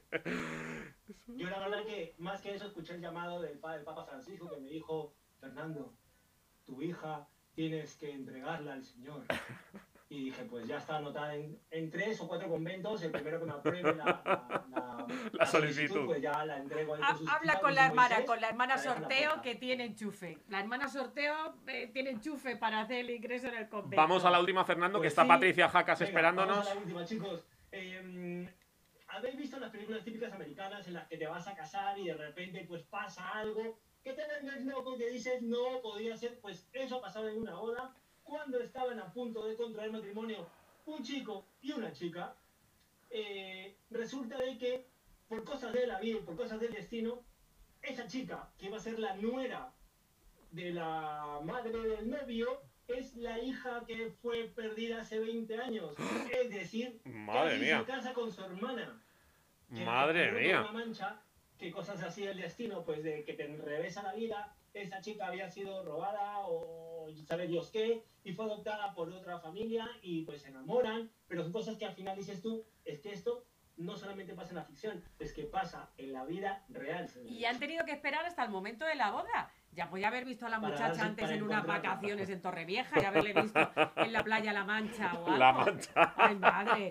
Bueno, Fer, El lunar. es- me El- quedo conmocionada, de verdad. Muchísimas gracias. Un placer como siempre. Chicos, un beso a un la beso productora y a Martina. El viernes que viene más.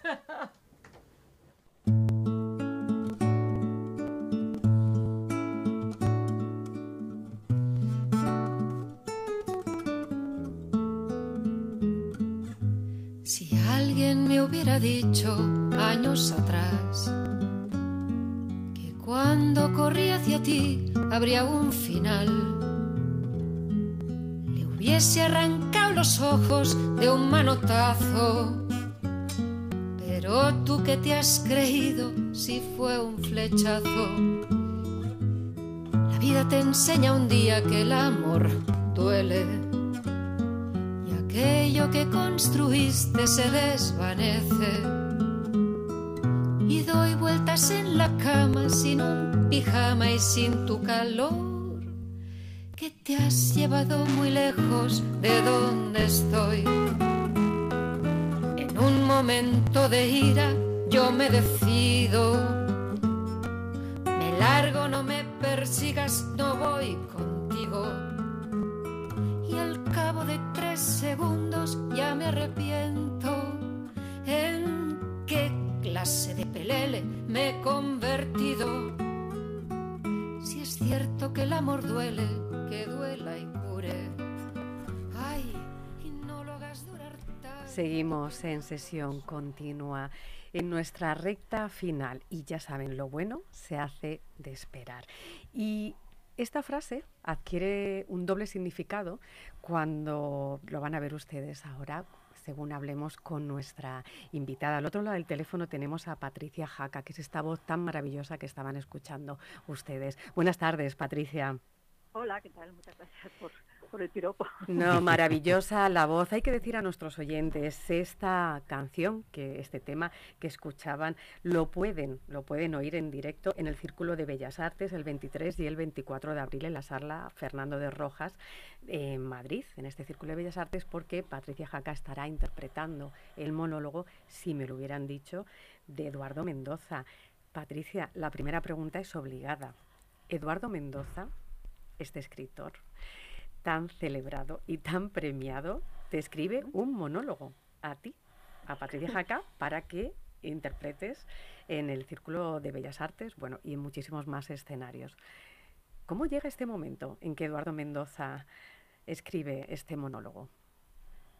Bueno, valga decir, en primer lugar, que conozco a Eduardo Mendoza desde hace bastantes años y no nos une una amistad y hace pues eso, un- unos años, desde el 2018, yo estuve componiendo unas canciones y tenía ganas de guionizarlas y le pedí que me ayudara a, a buscar algún argumento que pudieran unirlas. Y me dijo, bueno, déjame ahora, estoy escribiendo mi novela, pero mándame las canciones y a ver qué se me ocurre, porque siempre hay alguna cosilla por ahí olvidada en un cajón. Finalmente, al cabo de unos cuantos meses, me regaló, no algo que tenía en un cajón, sino un texto maravilloso que había escrito especialmente para mí y que para mí es el regalo más bonito que he recibido en mucho tiempo. y así fue.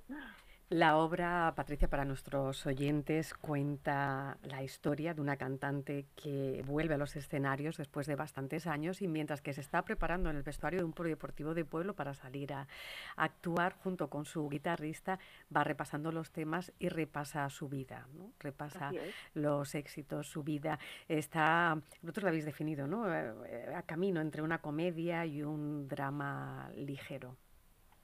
Pues sí, porque en base a, a cómo está escrita realmente, Ujú. ese estilo inconfundible de Eduardo, ¿no? Que hace de lo serio broma y de la broma seriedad, y consigue esta mezcla en que esta ambigüedad es la que la que permanece, la que la que un espectador no puede acabar de definir si aquello es, que ha visto es una- un dramón o una comedia. No es ninguna de las dos cosas. Por el estilo inconfundible ¿no? de Eduardo, que, que tiene esa- ese humor, ese toque siempre mm, tan personal. Patricia hablaba al principio, decía la frase de lo bueno se hace esperar. Eh, en este caso, en tu historia personal, fuera ya de esta obra, tu vida da un giro tremendo hace poquitos años, donde tú llegas y dices, yo siempre he querido hacer esto y ahora es el momento y lo voy a hacer. Y te lanzas a la actuación, a la actuación, a cantar y empiezas además a hacer eh, monólogos y un recorrido escénico por sitios tan diversos como lo que es un jardín de una amiga, como las cárceles de España, el Museo Pompidou en Málaga. ¿Cómo fue ese momento, Patricia? Bueno, esas cosas que pasan, ¿no? que tienen en realidad poco interés. Los hijos se hacen mayores, Ujú. uno tiene más tiempo para, para ocuparse de uno mismo y realmente yo me acordé de que lo que a mí me gustaba, me apasionaba hacer era actuar. Y como tenía tiempo para hacerlo, pues lo empecé a hacer en secreto, en mi casa, me empecé a preparar mi primer monólogo sin que nadie lo supiera mientras hacía las tareas propias de nuestro... Bueno, eh, hago broma, claro. Sí. Eh, pero bueno, hago broma a media tampoco. En realidad lo hacía mientras me ocupaba de mis cosas, ¿no? Y finalmente un día, cuando lo tuve preparado, lo enseñé. Lo enseñé primero a mi marido y mi marido dijo, ostras, esto pues está muy bien, me gusta mucho, lo tenemos que enseñar a los demás. Y empecé en una fiesta en casa de nuestros amigos en San Cugat. De allí yo lo enseñé a Inés García Albi, que es ahora mi amiga, socia, manager, no sé, todo, y con quien llevamos esta aventura. Y allí, en las cosas de Martínez, que era el negocio que ella regentaba, donde hacían presentaciones de libros, obras de teatro, música, etcétera, allí empecé a, a representar mi primer monólogo y de ahí para adelante, hasta hoy. Y sí, sí, pasando eso por cárceles, por, por sótanos, por jardines, por ayuntamientos abandonados, bueno, un recorrido un poco peculiar, sí. En- buenos días, Patricia. Eh, Hola. Ese primer monólogo es La mujer sola, eh, por lo que nos vas eh, contando un poco de ese momento en el que tú decides dar ese giro a, su vi- a tu vida, un poquito en secreto.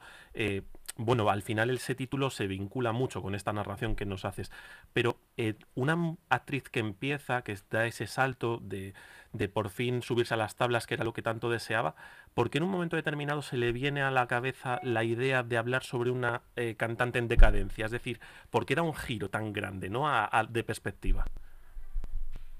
Ah, pues la verdad es que, a ver, yo el primer monólogo lo escogí yo era un monólogo que ya estaba escrito, es un- una obra muy conocida de Frank. Darrami y Dario Fo. Mi segundo monólogo no está po- tampoco escrito por mí, es, un texto de Svetlana Alexievich, no tiene nada que ver, es una mujer potente rusa que explica eh, la historia de Rusia en los años 90, el cambio de la Unión Soviética a la Rusia capitalista.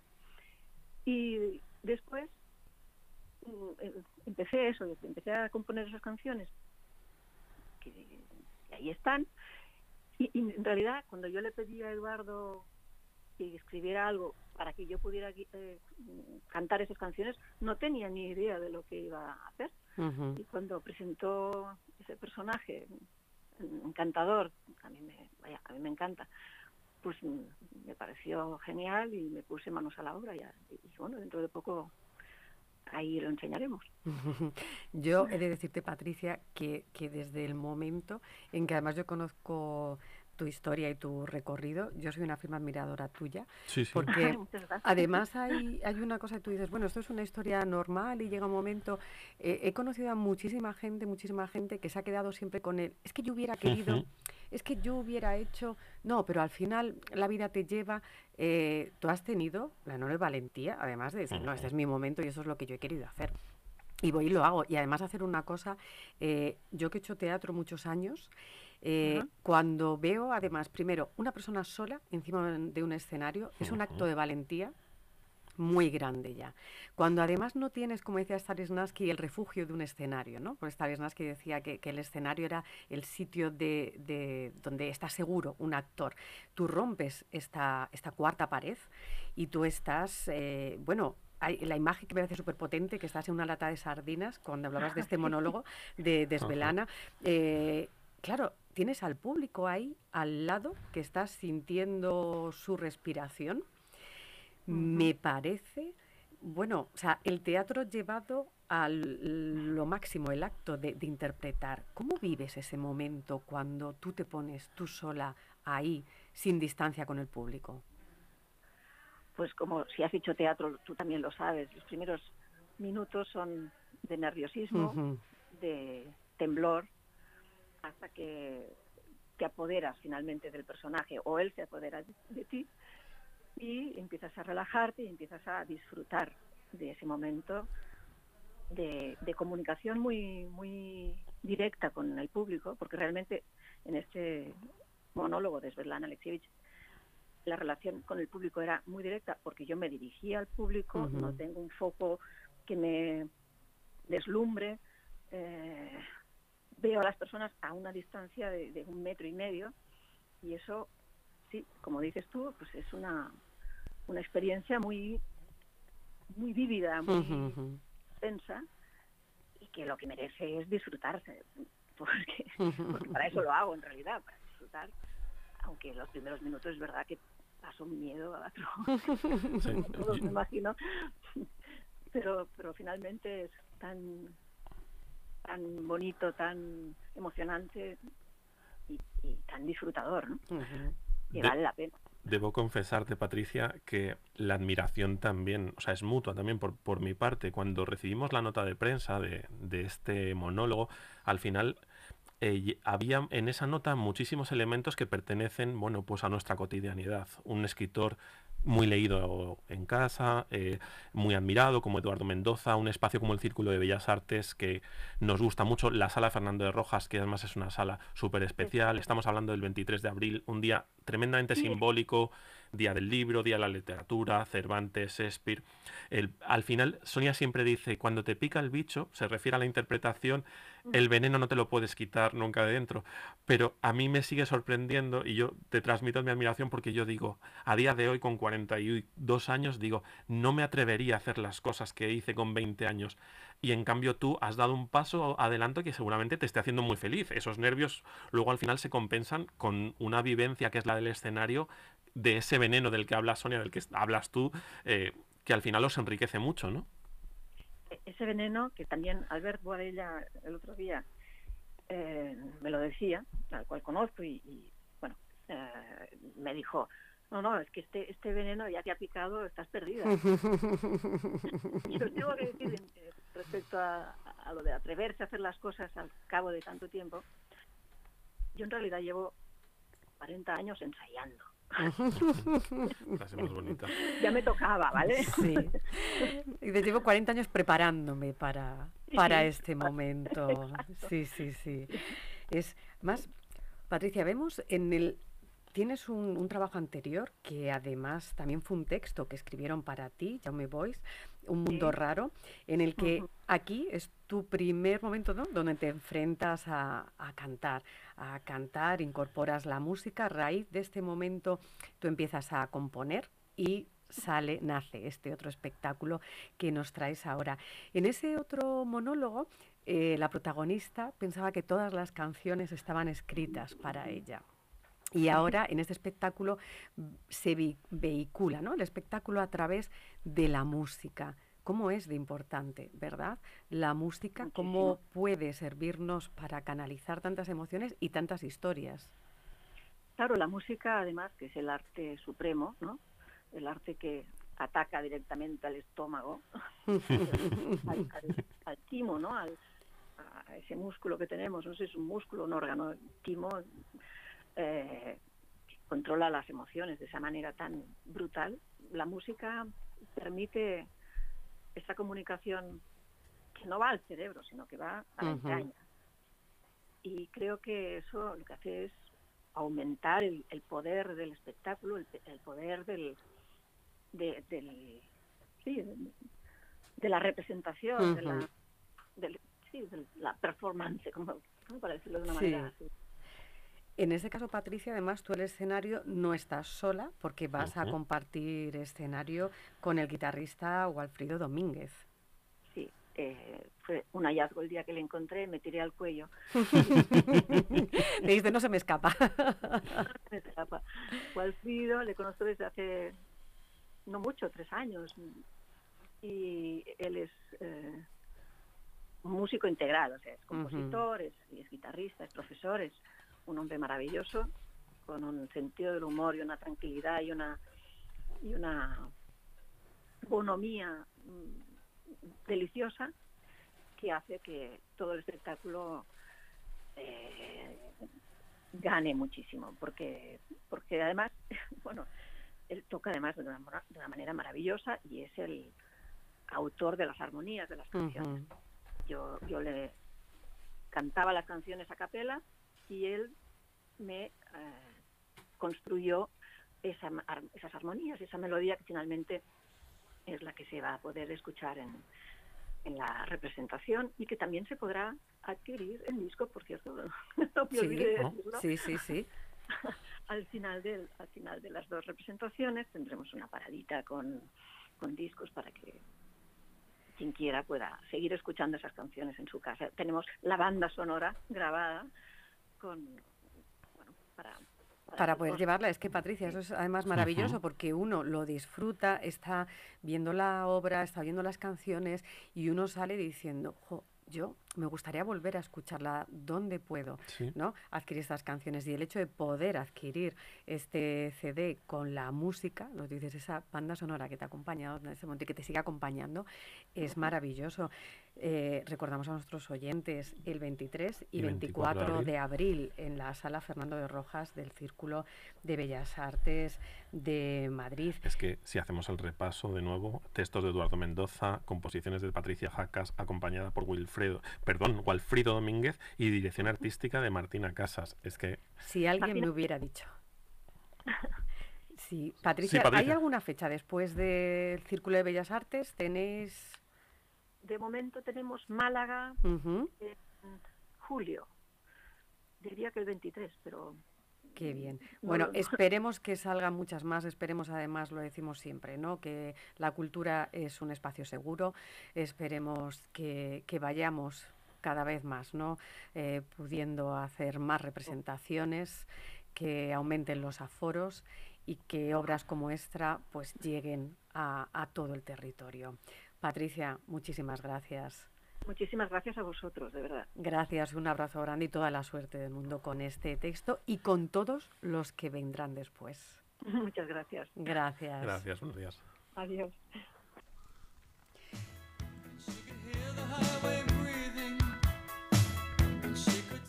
Y ya saben, hasta aquí un viernes más, sesión continua. El viernes que viene, de nuevo, nos encontramos aquí. Se despide quien les habla, Sonia Villarroel. Miguel Ángel Acero, qué corto se nos hace a todos. Siempre lo dice la hermana, pero es verdad que al final se nos hace a todos muy cortitos. Decías, la cultura segura y es necesaria. Ella lo decía, ¿no? Esa música que te alimenta, que te alimenta el alma, es que nos sostiene en los momentos de dificultad. Y sí, ya tenemos a Chus Monroy, que se nos ha incorporado en la última parte, que estaban Sí. ustedes también echando de menos esta voz varonil. Chus. Estaban todos nerviosos. ¿eh? Nerviosos, Sí, es- estaban escribiéndonos, pero ¿dónde está el faro? ¿Dónde está el faro? Como las grandes No travesías de los transatlánticos que en los puertos cambian de capitán por- para que puedan descansar. Hoy hemos tenido un cambio de capitán en, la, en el timón del barco. Un gusto estar con vosotros, amigos. Ya saben, como diría Antonino Nieto, mientras tanto, sean felices. El viernes que viene, más sesión continua.